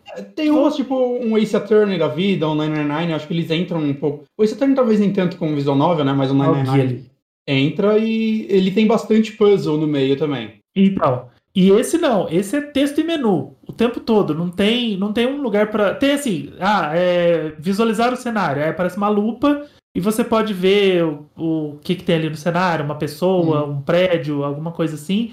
Mas é o tempo todo escolhendo opções do menu, falando sobre os personagens e um personagem atrás do outro. Conversa, conversa, conversa para você descobrir um mistério. E eu acabei gostando muito. Aquilo me pegou logo na primeira vez, porque assim, é, eu escolhi o, o Girl Who Stands Behind uhum. porque o outro tava baixando, né? Eu deixei os dois baixando e fui é, trabalhar. Pra mim, ele baixou primeiro também, o Girl, Girl Who Stands Behind. Eu deixei os dois baixando e fui trabalhar. Quando eu voltei para abrir a live, eu percebi que um não tinha baixado porque eu não tinha espaço no SD baixou só o Girls Who Stand Behind, e aí eu falei, ah, então beleza. Aí eu pus o outro para baixar, eu deletei alguns jogos lá, arquivei alguns jogos, e aí eu deixei o outro baixando e falei, então deixa eu começar por esse aqui. Uhum. E aí acontece que a gente até conversou sobre isso uh, uh, em off, né, antes da live. Uhum. O, o Missing Hair, ele foi lançado primeiro. Ele foi lançado uhum. um ano antes, lá no Famicom, né? Aqui, uh, essa semana foi lançado os dois numa juntos, né? Uhum. Mas lá no, no Famicom, o Missing Hair foi lançado primeiro. E aí o, o Stands Behind foi no ano seguinte, só que ele é um prequel. Então ele é a origem da história do detetive que você controla no jogo, né? E aí o começo, ele é totalmente bizarro, assim, sabe? Ele é uma coisa bizarra, porque assim, é, não tem, acho que não tem problema, né, falar um pouco do começo da história, porque não, não, não. É, pô, tem, cara, é um jogo puramente de história. Se a gente Sim. não falar de como ela começa, a gente não tem o que falar, né? Eles têm menus, vagas, né? opções, texto. Ah lá, curiosidade da deusa. É a primeira vez que a Nintendo usa Famicom para algum produto no ocidente. Isso é legal. Ah, é só. Não sabia disso. Porque o Famicom aqui é o NES, né? Então, uhum. tipo, ah, no, esses jogos não vieram pro ocidente. Tem um jogo, cara, que nome... eu não sabia, eu não fazia ideia que a franquia era mais antiga, tipo o Advance Wars, que eu fiquei sabendo que existia, né? Tipo, um Famicom Wars. Já era um jogo na época ah, do Famicom. Ah, não, também não sabia. É, pois é, cara, tipo, mas enfim, desculpa ter te interrompido. Não, imagina. E aí, é, o jogo começa com você, tipo, você é um moleque de 15 anos que tá fugindo da polícia. E aí você encontra um cara no meio da rua, um cara te ajuda. Ah, uhum. o cara para, você para os policiais. Tipo, o que, que vocês estão fazendo perseguindo esse moleque? Aí, ah, ele tava é, vagando aqui pela rua, não pode vagar, a gente vai levar ele preso. Aí o cara falou, não, pode deixar que eu cuido dele. Não sei o que, ah, vamos lá pra casa. Aí começo fica meio estranho, né? Pera aí, cara de 30 anos querendo levar um moleque de 15 anos pra casa. Mas aí. Spoiler, é... isso também acontece no outro. Leva, leva a inocência, né? E aí o cara é um detetive e ele te contrata como parte da agência de detetives dele. Só que, uhum. cara, você é um moleque de 15 anos, não passa tempo, passa assim, tipo, dois meses.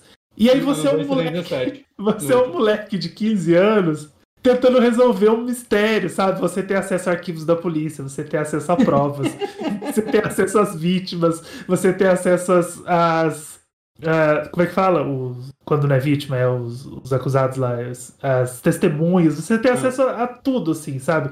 E, é, e aquilo é bizarro. E a gente fica na live, eu tô jogando ele todo na live, né? E a gente fica na live se divertindo com aquilo, rindo, sabe? Tipo, eu falo, pô, eu sou um moleque de 15 anos, eu peguei uma evidência da polícia e eu entreguei pra melhor amiga da, da, da vítima, sabe? Ah, pode uhum. ficar, é assim, eu pego. É, é umas coisas muito bizarras. Mas isso. E lidando isso com deixa... assassinatos mesmo, né? No, então, no a, a, história do, do Stand Behind é um assassinato. Uma menina é encontrada morta no Rio e ela é uma estudante de uma escola é, de, um, de uma escola fundamental, né? Então ela tem 16 anos e ela foi assassinada. e você tem que descobrir quem que assassinou ela. E dentro dessa, dessa investigação tem um mistério de uma menina fantasma que assombra a escola, que assombra as outras meninas da escola. Ela aparece atrás de você, por isso The Girls Who Stands Behind. Uhum. E ela, quando você vira, ela tá toda ensanguentada, então é uma lenda, e você tem que descobrir como que a lenda é, se junta com o assassinato da menina. E aí você tem a... chega no começo, você já tá lá examinando o corpo, sabe? Você é um moleque de 15 anos, tá examinando o corpo da menina, se, é, que ela foi afogada, eles cercaram lá, você tem acesso a tudo, você tem acesso a provas. E a gente se diverte com isso na live. E eu acho que isso que foi o que me atraiu no jogo, sabe? Essa, essa bagunça, essa bizarrice. Então eu tô me divertindo muito enquanto eu jogo ele na live, a gente vai desvendando os mistérios. Aí eu tava jogando ontem, né? E eu cheguei no capítulo 5, uhum. né? O Bonatti falou, ah, também tô no capítulo 5, só que a gente tá de outro jogo. eu me toquei que a gente tava em jogos diferentes. E aí, é... eu falei, ah, eu já. Aí a história foi se desenrolando, né? Eu já tenho um monte de suspeito, eu fico brincando que todo mundo para mim é suspeito, né? Uhum. Mas aí eu, eu consegui um suspeito, um de verdade. Eu consegui é, uma trama de álibi forjado, né? Eu falei, nossa, esse é, é isso aí. Eu já descobri. Aí eu tô no capítulo 5, eu falei, ah, então já deve estar acabando, né? Vou. Vou. Eu, a, minha, a minha teoria é, é certeira. Aí um amigo meu, Marcos, falou, cara, tem 10 capítulos. Eita. Eu falei, ixi, então minha teoria tá furada. Eu não vou. Não é possível que eles já tenham contado alguma coisa no 5, sabe? Porque tem muita reviravolta. Muita reviravolta. Uhum. É uma história muito bem escrita, é uma história muito legal, assim, sabe? Muito cheia de personagens, vai aparecendo personagem novo, aí de repente surge um cara e aí ele é totalmente suspeito, aí surge uma mulher e ela começa a gaguejar. E, e todo mundo vai ficando extremamente suspeito e você fica na dúvida: será que é ela? Será que é ele? E aí eu, eu, já, eu já tô dropando a minha teoria, porque eu acho que no capítulo 5 tá cedo ainda pra eu, para eu descobrir alguma coisa, mas eu já tenho, eu já tenho na minha cabeça algumas, algumas ideias de teoria e eu tô me divertindo muito assim. Agora eu, eu tô curiosíssimo para jogar outras visual novels, Cara, sabe? Eu Angelo, quero você precisa jogar Phoenix Wright, porque tudo que você falou que você gostou desse jogo tem é. no Phoenix Wright, só que o Phoenix Wright é, é, muito mais. É muito mais absurdo e cômico, né? Quer dizer, pelo menos uhum. pelo que eu vi do, do Famicom Detective Club até agora. É, eu, eu já levei muita bronca. A hora que eu cheguei, falei, primeira live, eu falei, gente, eu nunca joguei Visual 9. Aí já o pessoal, Felix Wright, como assim? Você nunca jogou Felix Wright? Eu falei, né? E ah, Felix então, Wright é, mas... dia pra Switch, né? Os três primeiros tá tem, no tem. Eu peguei até numa promoção pra rejogar, rejogar o 1 e jogar o 2 e o 3, né? Hum. Eu só joguei o primeiro no 3DS. Eu joguei mas... todos os que saíram e tô esperando sair lá o. Mesmo não tendo. Eu joguei o, o último que saiu, quer dizer, o, o The Great Ace Attorney, né, que é do aquele uhum. que se passa no Japão medieval, eu joguei numa ROM traduzida. Né? Eu não gostei uhum. muito dele, mas eu não joguei o segundo dele, então eu vou comprar o pacote para jogar o segundo. Ah, boa. É, é assim... eu tô, agora eu tô curiosaço, eu quero, eu quero conhecer mais, sabe, nesse mundo de, de visual novel, de, de, de é, dessas histórias. E... Cara, ó, a minha recomendação é Phoenix Wright 999. É, já me recomendaram o 999 oh, e eu quero jogar o 428 Shibuya Scramble também, que, que eu ouvi o Wash falando uma vez no episódio do Split, eu fiquei bastante interessado. E aí, quando ele falava da história, todas têm essas histórias bizarras, né? Umas coisas bem doidas, assim, umas coisas. E eu fiquei. Eu tô fascinado. Eu, tô, eu não esperava gostar tanto. Assim, eu falei, ah, vou jogar, vou, vou ver qual é que é, vou vou fazer análise aqui e, e aí a gente vê o que acontece. Eu tô completamente fascinado, eu tô adorando o jogo, eu tô muito animado. É, eu tô muito no começo dele, né? Eu tô. Eu, eu, fiz o primeiro capítulo do desse que eu falei, né? Do, do uhum. Missing Hair. E vocês estavam comentando sobre a teoria, sobre. Você tem alguma mecânica de, de dedução, alguma coisa do tipo, ou não? Não, por enquanto não. É, lá no até agora, no quinto capítulo, você tem, é, você tem as mecânicas de pensar né, sobre o que você já, já ouviu. Então, tem duas mecânicas, é, é a pensar e a. Gente, eu esqueci a palavra, mas ele tem, ele tem duas mecânicas principais de você deduzir os fatos, uhum. né? Pensar não é a outra de, de dedução, eu esqueci exatamente a palavra que está lá. Acho que é deliberate, eu não, eu não tenho certeza. Tem uma. Um... Não, é outra palavra, mas é, ele tem uma outra palavra que, que ele é esse que você está jogando, ele tem até mais mecânicas que o primeiro, né? Falam que ele é mais complexo. Né? Então eu tô curioso ah, para saber o que pode mudar. Legal, porque aí tem uma hora que ele te dá tipo um quiz. Então você você tá hum. conversando com um detetive, por exemplo, e aí de tudo que você já já aprendeu, ele começa a fazer uns, uns espaços em branco e ele vai te fazendo umas perguntas. Uhum. Então, ah, então você acha que quem é, é, então, vamos recapitular. Ele fala, vamos recapitular. Okay. Então, tal pessoa foi assassinado, aí você tem lá o dia para você falar que ela morreu. Aí, hum. ah, tá. E aí, perto do corpo tava, aí você tem uma lista de personagens para você escolher. Ah, daí não teve aqui no, no, no, no, primeiro. E aí chega uma hora, teve uma hora, você perguntou de, de dedução, tem uma hora que o, o detetive liga para você e aí ele vincula, na verdade está acontecendo dois casos simultâneos, e ele vincula os dois casos, e aí ele fala assim: é... você já sabe quem é o vínculo, né, dos dois casos. Aí você tem que responder que sim, e ele fala assim: então liga para a pessoa que você acha que é o vínculo do, dos dois casos. E aí você tem que deduzir quem eles acham que é o suspeito, não você. Eu, te, eu tenho um suspeito diferente, mas você tem que deduzir quem que o detetive que te contratou acha que é o suspeito. E aí você põe o nome dele, aí ele fala certo, aí ele liga lá e vai pro. E se você erra, você perde alguma coisa? Eu não sei, porque eu queria marcar outra pessoa, porque eu, eu queria marcar quem eu achava que era. Uhum. Mas eu marquei a pessoa certa. Uhum. Então eu não sei o que acontece se você marcar a pessoa errada. Porque eu vou falar para vocês que uh, eu tô gostando da história, eu acho que artisticamente o jogo tá muito bonito. Muito. muito, muito, muito bonito mesmo. Sim. É estilo de mangá bem legal, assim, bem bacaninha. E, e, e, é uma visual novel com mais animação, né, do que eu costumo ver. Pelo menos Sim. eu não joguei muitas, né? Mas é porque os personagens, na verdade, eles são meio que 3D, né? Só que em cel shade. É e tem alguns momentos que eles se mexem. Os Phoenix Wright mais novos são assim também. Ah, não sabia. É, não, tipo, dei, eu acho que desde o primeiro de 3DS já é assim.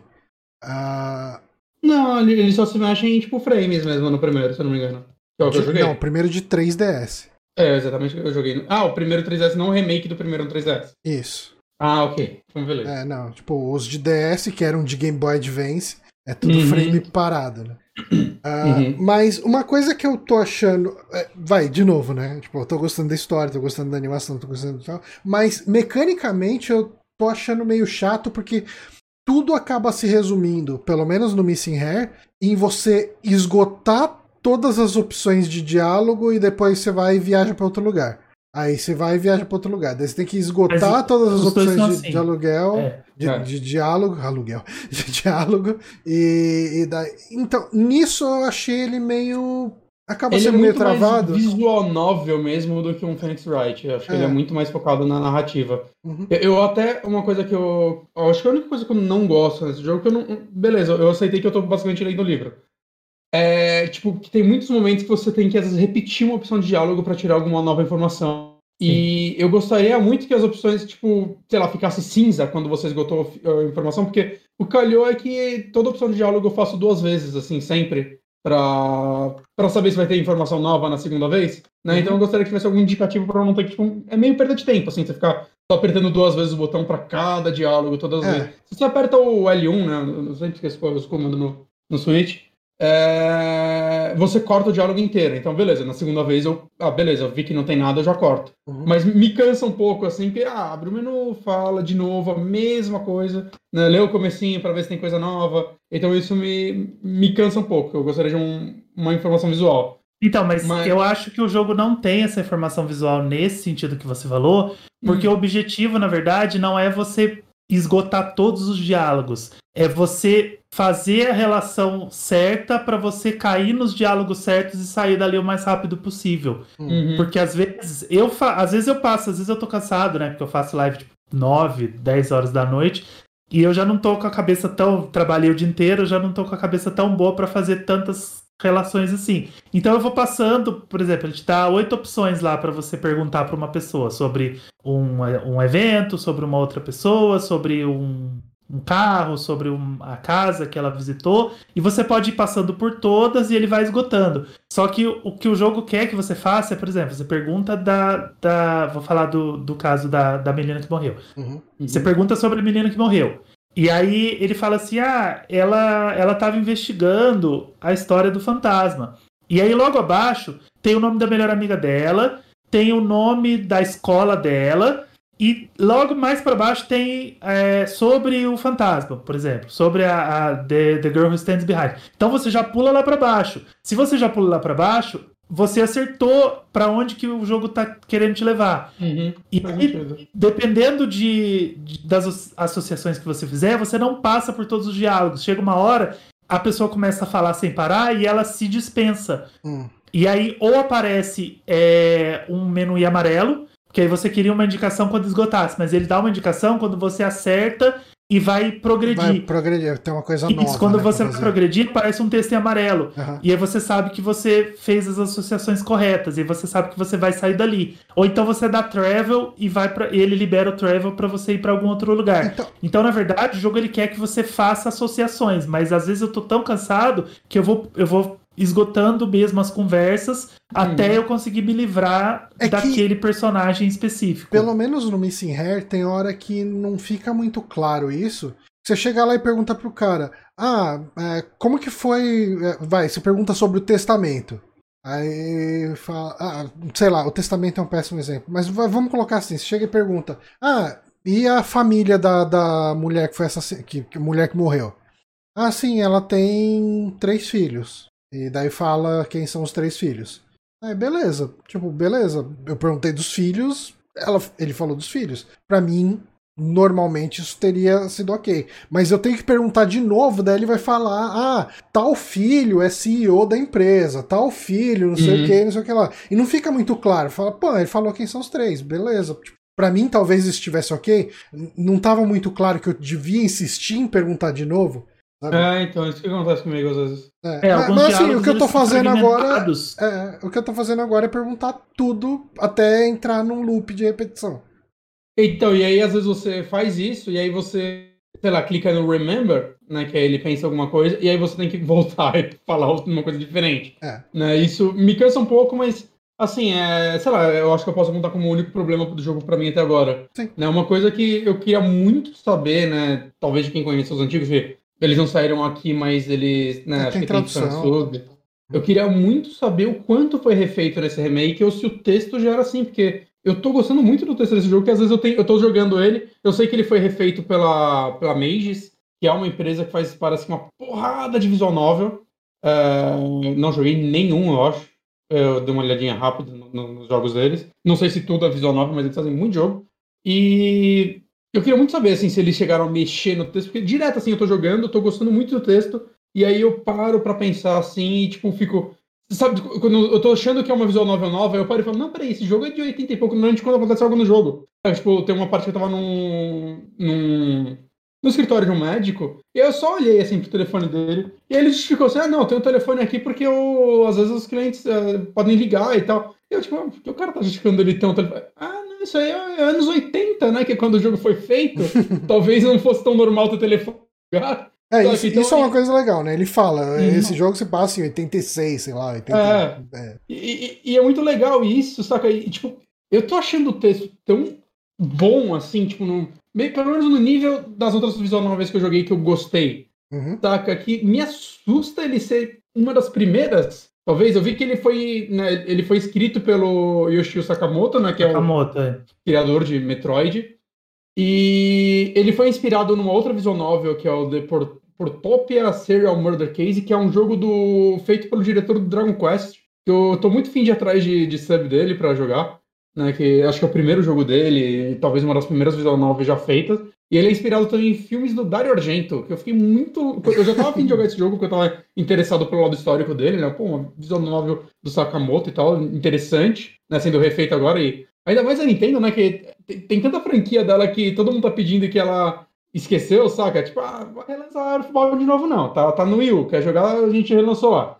Saca? E aí, tipo, ela tá relançando essa visual novel que eu meio que nunca tinha ouvido falar, assim, ninguém comentar dela. É totalmente e... aleatório, né? Foi, e é um remake mesmo, né? O jogo tá inteiro dublado, ele tem Sim. trilha sonora nova. Você pode até mudar pra trilha sonora antiga, o que é bem interessante. Eu fiz isso algumas vezes e a, uhum. a composição desse jogo é muito bonita, é muito Sim. boa. Né? É um trabalho de arte excelente. Eu, eu vi alguns vídeos da versão de Nintendinho, né? É, é assustador, assim, que você é, vê algumas cenas que você vê que é a mesma cena, mas, né, obviamente, né, com, com todas as limitações que o, que o Nintendinho poderia ter. E é muito louco, assim, pensar que a Nintendo fez esse, esse remake. E aí eu li que tem inspiração em Dario eu fiquei 10 vezes mais maluco, né? Porque eu amo os filmes dele. E, e eu consigo ver um quesinho assim, né? Durante muita parte parece muito Agatha Christie, mas a história tá ficando meio que mais sinistra do que eu esperava. A cada capítulo vai acontecendo algumas coisas que eu. Esse tipo de mistério eu consigo ver num diálogo, assim. E é muito louco pensar que isso é um jogo da Nintendo, assim, saca? De, do Nintendinho. De 1980 Tratava... e... É, né? Ó, essa criança investigando assassinatos e a gente vai mostrar o corpo desse homem com uma, uma faca no peito e sangue escorrendo. E você vai analisar a faca e eu, tipo, caralho, tem uma hora que você tem que ficar esperando o resultado da autópsia. Eu, gente, como ninguém falava desse jogo no Ocidente, pelo amor de Deus? Saca? Não, então, não, é coisa que você Na espera. primeira live, eu fui lá e aí você chega no corpo da menina, né? Aí aparece, você consegue entrar no, no cercadinho da polícia lá, e aí você tem que examinar o corpo de uma menina de 16 anos, né? Lá, se a menina já tá cinza, e eu falei, gente, será que eu tinha que ter colocado mais 18 na live? Porque eu não sei, cara. Eu não sei, eu não sei qual é. Eu sou novo na Twitch, eu não sei quais são as regras para corpos então, de, de adolescentes, né? Aí eu continuei jogando, mas é, sabe, é, é isso. Aí tem, tem tipo a opção de mexer no corpo, mexer nas, na, na blusa dela. Aí tem a opção de pegar. Então, pegar a Sharp dela, pegar. Aí tem pegar a saia dela. Aí ele fica reticente, assim, sabe? Tipo, e, e, e não, não faz nada. Então, tem várias coisas, assim, que eu era novidade para mim, sabe? Tipo, eu jogo, eu jogo Zelda, jogo Mario na, nas lives. Eu não tava acostumado a, a jogar esse tipo de jogo. E aí eu fiquei, eu fiquei preocupado, né? Tipo, se eu tinha que ter colocado um mais 18 na live, ficar examinando corpos e tudo mais de adolescentes. Mas é, é isso aí. O jogo ele, ele surpreende o tempo todo com, com coisas que você não esperava, com, uhum. com corpos, com e aí as investigações e o jeito é. como ele age com os personagens. Mas é, isso, é, é uma, é bem... isso é uma coisa interessante que o, o japonês, de maneira geral, ele lida com a morte de um jeito bem mais natural do que a gente. Porque se você for pegar, por exemplo, a série Phoenix Wright, todos os casos são de assassinato. Todos os casos morreu uhum. alguém. E uhum. você vai chegar numa cena de crime, você vai, vai ter uma pessoa morta, vai, você vai ver a, a, a cena da morte da pessoa, tem sangue, Uh, e, você vai fazer exame de balística, coisas do tipo, sabe? Tipo, é, o assassinato é um tema recorrente. E o, o, o 999 é a mesma coisa, né? Pessoas morrem e algumas pessoas morrem de jeito bem horrível ali, né? Então é, isso 99 é muito. é um Jogos Mortais, É, Jogos Mortais, né? Tipo, bem isso. Então, alguém comentou aqui também do. do uh, como que chama aquele outro. Do, do mesmo cara do Phoenix Wright? O Ghost Trick. O, Ghost Trick. O, Nunca joguei Ghost Trick. Cara, esse jogo, ele, ele merecia tanto ser uma franquia. Eu gostei tanto do jogo original, cara. Tipo, eu não entendo uh, por que, que não, não teve mais, assim, porque ele é um jogo incrível. E, e esse aqui, inclusive, é, você falou em franquia, é um negócio que, enquanto eu tô jogando esse, esse remake, né? Primeiro, eu, tipo, eu tô gostando dos personagens, né? Como eu já disse, eu gostei do texto dele. Eu tô gostando do protagonista, né? E o tempo todo enquanto eu jogo ele, eu, na minha cabeça vem, ah, nossa, tomara que tenha uma continuação, sabe? Que seja uma franquia. Aí eu penso, puta, não, ela tá morta desde os anos 80, né? Provavelmente agradeça por ter saído desse remake. Né? E ao mesmo tempo eu tô, tipo, feliz que quando acabar esse, eu já tenho mais um. Tem outro. Tem pelo menos, é, pelo mais um pra, pra eu jogar, mas é, eu, eu, espero que, tipo, ela faça alguns. É, infelizmente eu não tô vendo muita gente falar desse remake, saca? Só canais especializados em Switch que eu tô vendo falar dele.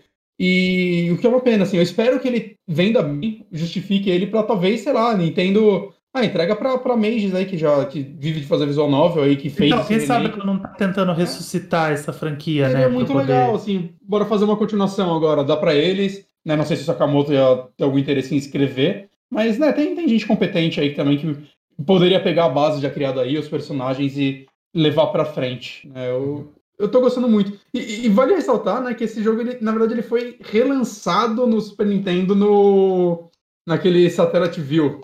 O, hum. Teve um remake, acho que, para ele do, do primeiro. E parece que teve uma continuação feita pro Satellite View. Eu não entendi muito bem. Ou se é só alguns, um outro jogo que tem alguns personagens. Eu não entendi muito bem o, o que aconteceu. E eu não sei se isso está preservado de alguma forma, né? Porque uhum. coisa do Satellite View é difícil de conseguir. Mas teve alguma coisa lá, você acha vídeo no YouTube de gente jogando o primeiro, então imagino que tenha Room por aí. Né? E, e, é bem legal, assim, você vê. No Super Nintendo ele tem uma carinha meio do, do Clock Tower de Super Nintendo. Ah, sim. É um visual meio parecido que eu gosto muito daquele visual. Ele é bem bonitinho, né, no, no Super Nintendo. Uhum. Sim, sim, uhum, sim. sim. ele tem, um, ele tem um design muito bonitinho, assim, muito. Uhum. Uh, aqueles designzinhos dos personagens, né, da época, né, que, é, uhum. que era bem mais simplório, cara, e azul. Até no, no, Famicom ele é ok, assim, sim. pra Famicom e tal. Sim, sim. Ele, ele tentava representar, tipo, os personagens meio de anime, né, em uhum. 8 bits, e acho que ele fazia um bom trabalho. Comentaram aqui também do, do Snatcher, né, do Kojima. Tenho muita vontade de jogar ele. Aqui atrás. É, ele, ele saiu oficialmente pro Sega CD, né, em inglês. Ou não? Saiu. Saiu. Ou só tem, inglês, só tem ROM pra... traduzida? Eu não sei se é em inglês, mas saiu pra Sega CD. Mas eu acho que deve ser mais fácil achar a versão de PC, né? Eu estaria. É, não você não tem que emular. Eu não sei como é pra emular um Sega CD hoje em dia. Eu gostaria que relançassem ele. Dá, dá, dá pra Mages fazer um remake dele também. Aproveita. Mas, tô gostando muito desse jogo, Johnny. Você também. Cara, é assim, eu tô, é o que eu falei, né? Eu tô gostando da história, tô gostando da arte dele. Mas eu, eu tô sentindo só esse problema de. Vai, esgota o diálogo, pula para próximo lugar. Esgota é, o diálogo, pula para próximo lugar. Ele para mim virou um jogo excelente do tipo, eu acabo de trabalhar, né, home uhum. office, eu começo a jogar um Mass Effect da vida, aí dá umas 10 horas, eu fecho o Mass Effect, eu desço, deito no sofá com o Switch e jogo, como ele é dividido por capítulos, cada capítulo vai ficar, sei lá, de 40 minutos a uma é, hora e pouquinho, né, oscila. É, aí. Ele é tipo você ler um capítulo de um livro, assim, saca? E uhum. como a história só tá escalando, assim, de uma forma que tá me agradando mais do que eu esperava, tá, tá muito gostoso, assim, é tipo, virou meu livro de cabeceira, assim. Eu deito, jogo um capítulo, beleza, até amanhã. Então, para mim tá sendo muito, sei lá, prazeroso, assim, vencer essa história. Tal, talvez eu, depois que eu jogar os dois, eu até emende o, a minha revisitada com, pro Phoenix Wright, que eu Comprei ano passado no Switch e nem abri ainda. O Deus da Nintendo falou aqui que o Snatcher saiu para PC Engine e, se não, se não me engano, tem patch de tradução. Aí dá para emular tranquilo. Aí, viu? Ah, legal. Bom saber. Bacana.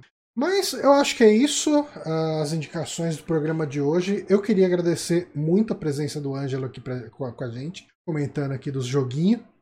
E... Imagina. Muito obrigado mesmo, Ângelo. E, Ângelo, você falou aí já que você está fazendo lives às 8 da manhã às 8 da noite. 8 da noite. Reforçando, então, onde o pessoal te encontra? Pode ser no meu Twitter, twitter.com.br angelups, underline, que tá a, a arroba aqui, e também no twitter.com.br meu Nintendo. Uhum. Estamos lá todos os dias falando de Nintendo, o tempo todo, postando as notícias, as novidades. Mês que vem tem E3 a Nintendo já está agitada. Então, teremos, e... estamos esperando grandes novidades. Então acompanha a gente lá que e segue na Twitch, que seguir na Twitch é bom, ajuda a gente, e é de graça. Você tá gravando o Fator Replay, né? Sim, a gente é o no meu, Nintendo? meu terceiro podcast, mas ele não é do meu Nintendo, ele não tá não. É. vinculado ao meu Nintendo. No meu Nintendo hum. tem dois podcasts, que é o Podcast e o Mastercast, que é um cast só de Zelda, e agora eu tô com o Fator Replay também. O Fator Replay, twitter.com/barra Fator Replay, é um cast que eu juntei uma galera aí pra gente falar de joguinho fora da Nintendo, né? Hum, Porque um beijo, um beijo pro Foca. Um beijo pro Foca. Foca, o pessoal do, do Fator Replay maravilhoso. O Flávio, o Foca, o Muri hum. e a Kel. É uma turminha muito legal que eu consegui juntar aí. E a gente tá indo pro quinto episódio. Amanhã vai sair o quinto episódio. E tá, tá dando bom, tá dando certo. Porque às vezes eu, ah, eu sempre gostei muito da Nintendo, né? Nintendo é, é, é, o que eu falei, é a minha casa, né? É onde eu sei que eu vou encontrar os jogos que eu quero. Eu compro console, comprei Switch no dia do lançamento, porque eu sabia que tudo que eu queria de franquia ia chegar e já joguei tudo que eu quero e tô esperando muita coisa nova. Então eu, eu falo de Nintendo, eu jogo Nintendo desde criança. Mas às vezes a gente sente aquela falta, né? Ah, quero falar de um Resident Evil Village e não tá no Switch, porque a Nintendo ela já tá em outros anos, né? Então uhum. é, é, sempre uma coisa diferente. Você sabe que não vai sair tudo pro Switch. E eu jogo muita coisa fora do Switch, fora da Nintendo. Então senti essa necessidade, então tô aí. No meu Nintendo e no Fator Replay, vocês encontram meu material lá. Os links. Selvagem 2 sai esse ano? Não. Não, né? não, eu acho que não. Vai ter trailer na E3, eu tô, eu tô esperançoso por um trailer na E3 com data, eu acho, inclusive. Eu acho que a Nintendo tá esperando para lançar o trailer e colocar uma data no final, agora, igual ela fez com o trailer do Breath of the Wild no Presentation, mas vai ser uma coisa meio assim, março de 2022. Acho talvez. possível, acho possível. Eu acho que ela tem outros, outras surpresas pro final desse ano. Maravilha. Bom, todos os sites e links estarão aí no estarão no, no post do, do podcast, também lá no post do SoundCloud. Uh, e é isso, eu queria agradecer de novo aqui a presença do Ângelo. É... Imagina, eu que agradeço o convite, foi sensacional. não, não, eu também não gosto, não. A deusa falou, eu não gosto de Nintendo, eu também não. Imagina. De jeito nenhum. e queria agradecer muito o pessoal que apareceu aí no chat, né? Uh, o JB se inscreveu aí com o Prime pela terceira, terceiro mês seguido, 11 no total. Muito obrigado, sempre ajudando a gente aqui. E o Fábio APC também. Uh, se inscreveu com o Prime aqui, 11 meses inscrito com a gente, o pessoal aí sempre apoiando. De novo, aquele agradecimento pro meu irmão aí que mandou mil bits. Muito obrigado. e o pessoal que acompanhou a live aqui, o Deus da Nintendo, o MJL Souza, o De Gregori, quem mais estava por aí? O Saulo deu uma passadinha, Uh, toda a galera, muito obrigado. Muito bom ter vocês aqui, abrilhantando o podcast, ajudando aqui na discussão. A gente fica por aqui. Lembrando, na terça-feira que vem teremos uh, mais live de Demon Souls. Estamos aí na reta final. O Nath está uhum. quase terminando Demon Souls aí. Uhum. Uh, e podcast da semana que vem já é o último do mês? É o último do mês, né? É último mês. Acabou mais. Então, é o podcast das perguntas que o pessoal vai mandar. E se tudo correr bem, teremos a presença do nosso queridíssimo Radnas, o Madrugatina, aqui respondendo perguntas Sim. aleatórias que vocês mandarem para o nosso curiouscat.me barra superamigos. Mandem perguntas sobre o que quiserem lá. E o programa da semana que vem é exclusivamente respondendo essas perguntas aleatórias de vocês. Uh, eu acho que a gente fica por aqui então, galera. Muito obrigado a todos e até semana que vem. Meninos, obrigado pelo convite. Pessoal, obrigado por ter vindo. Pessoal que veio no chat que eu, que eu chamei para vir aqui. Mas apesar deles terem vindo fazer bullying, né? O Gui e a Deusa vieram fazer bullying comigo porque eu gosto de Other M. Aí eles já estão falando de Other M ali, eles estão sacaneando Other M, mas foi sensacional. Meninos, obrigado mesmo pelo convite, foi muito legal estar aqui. E obrigado, pessoal, que veio aí no chat conversar com a gente. Foi 10, da hora. Valeu, galera. Até mais. Tchau, tchau.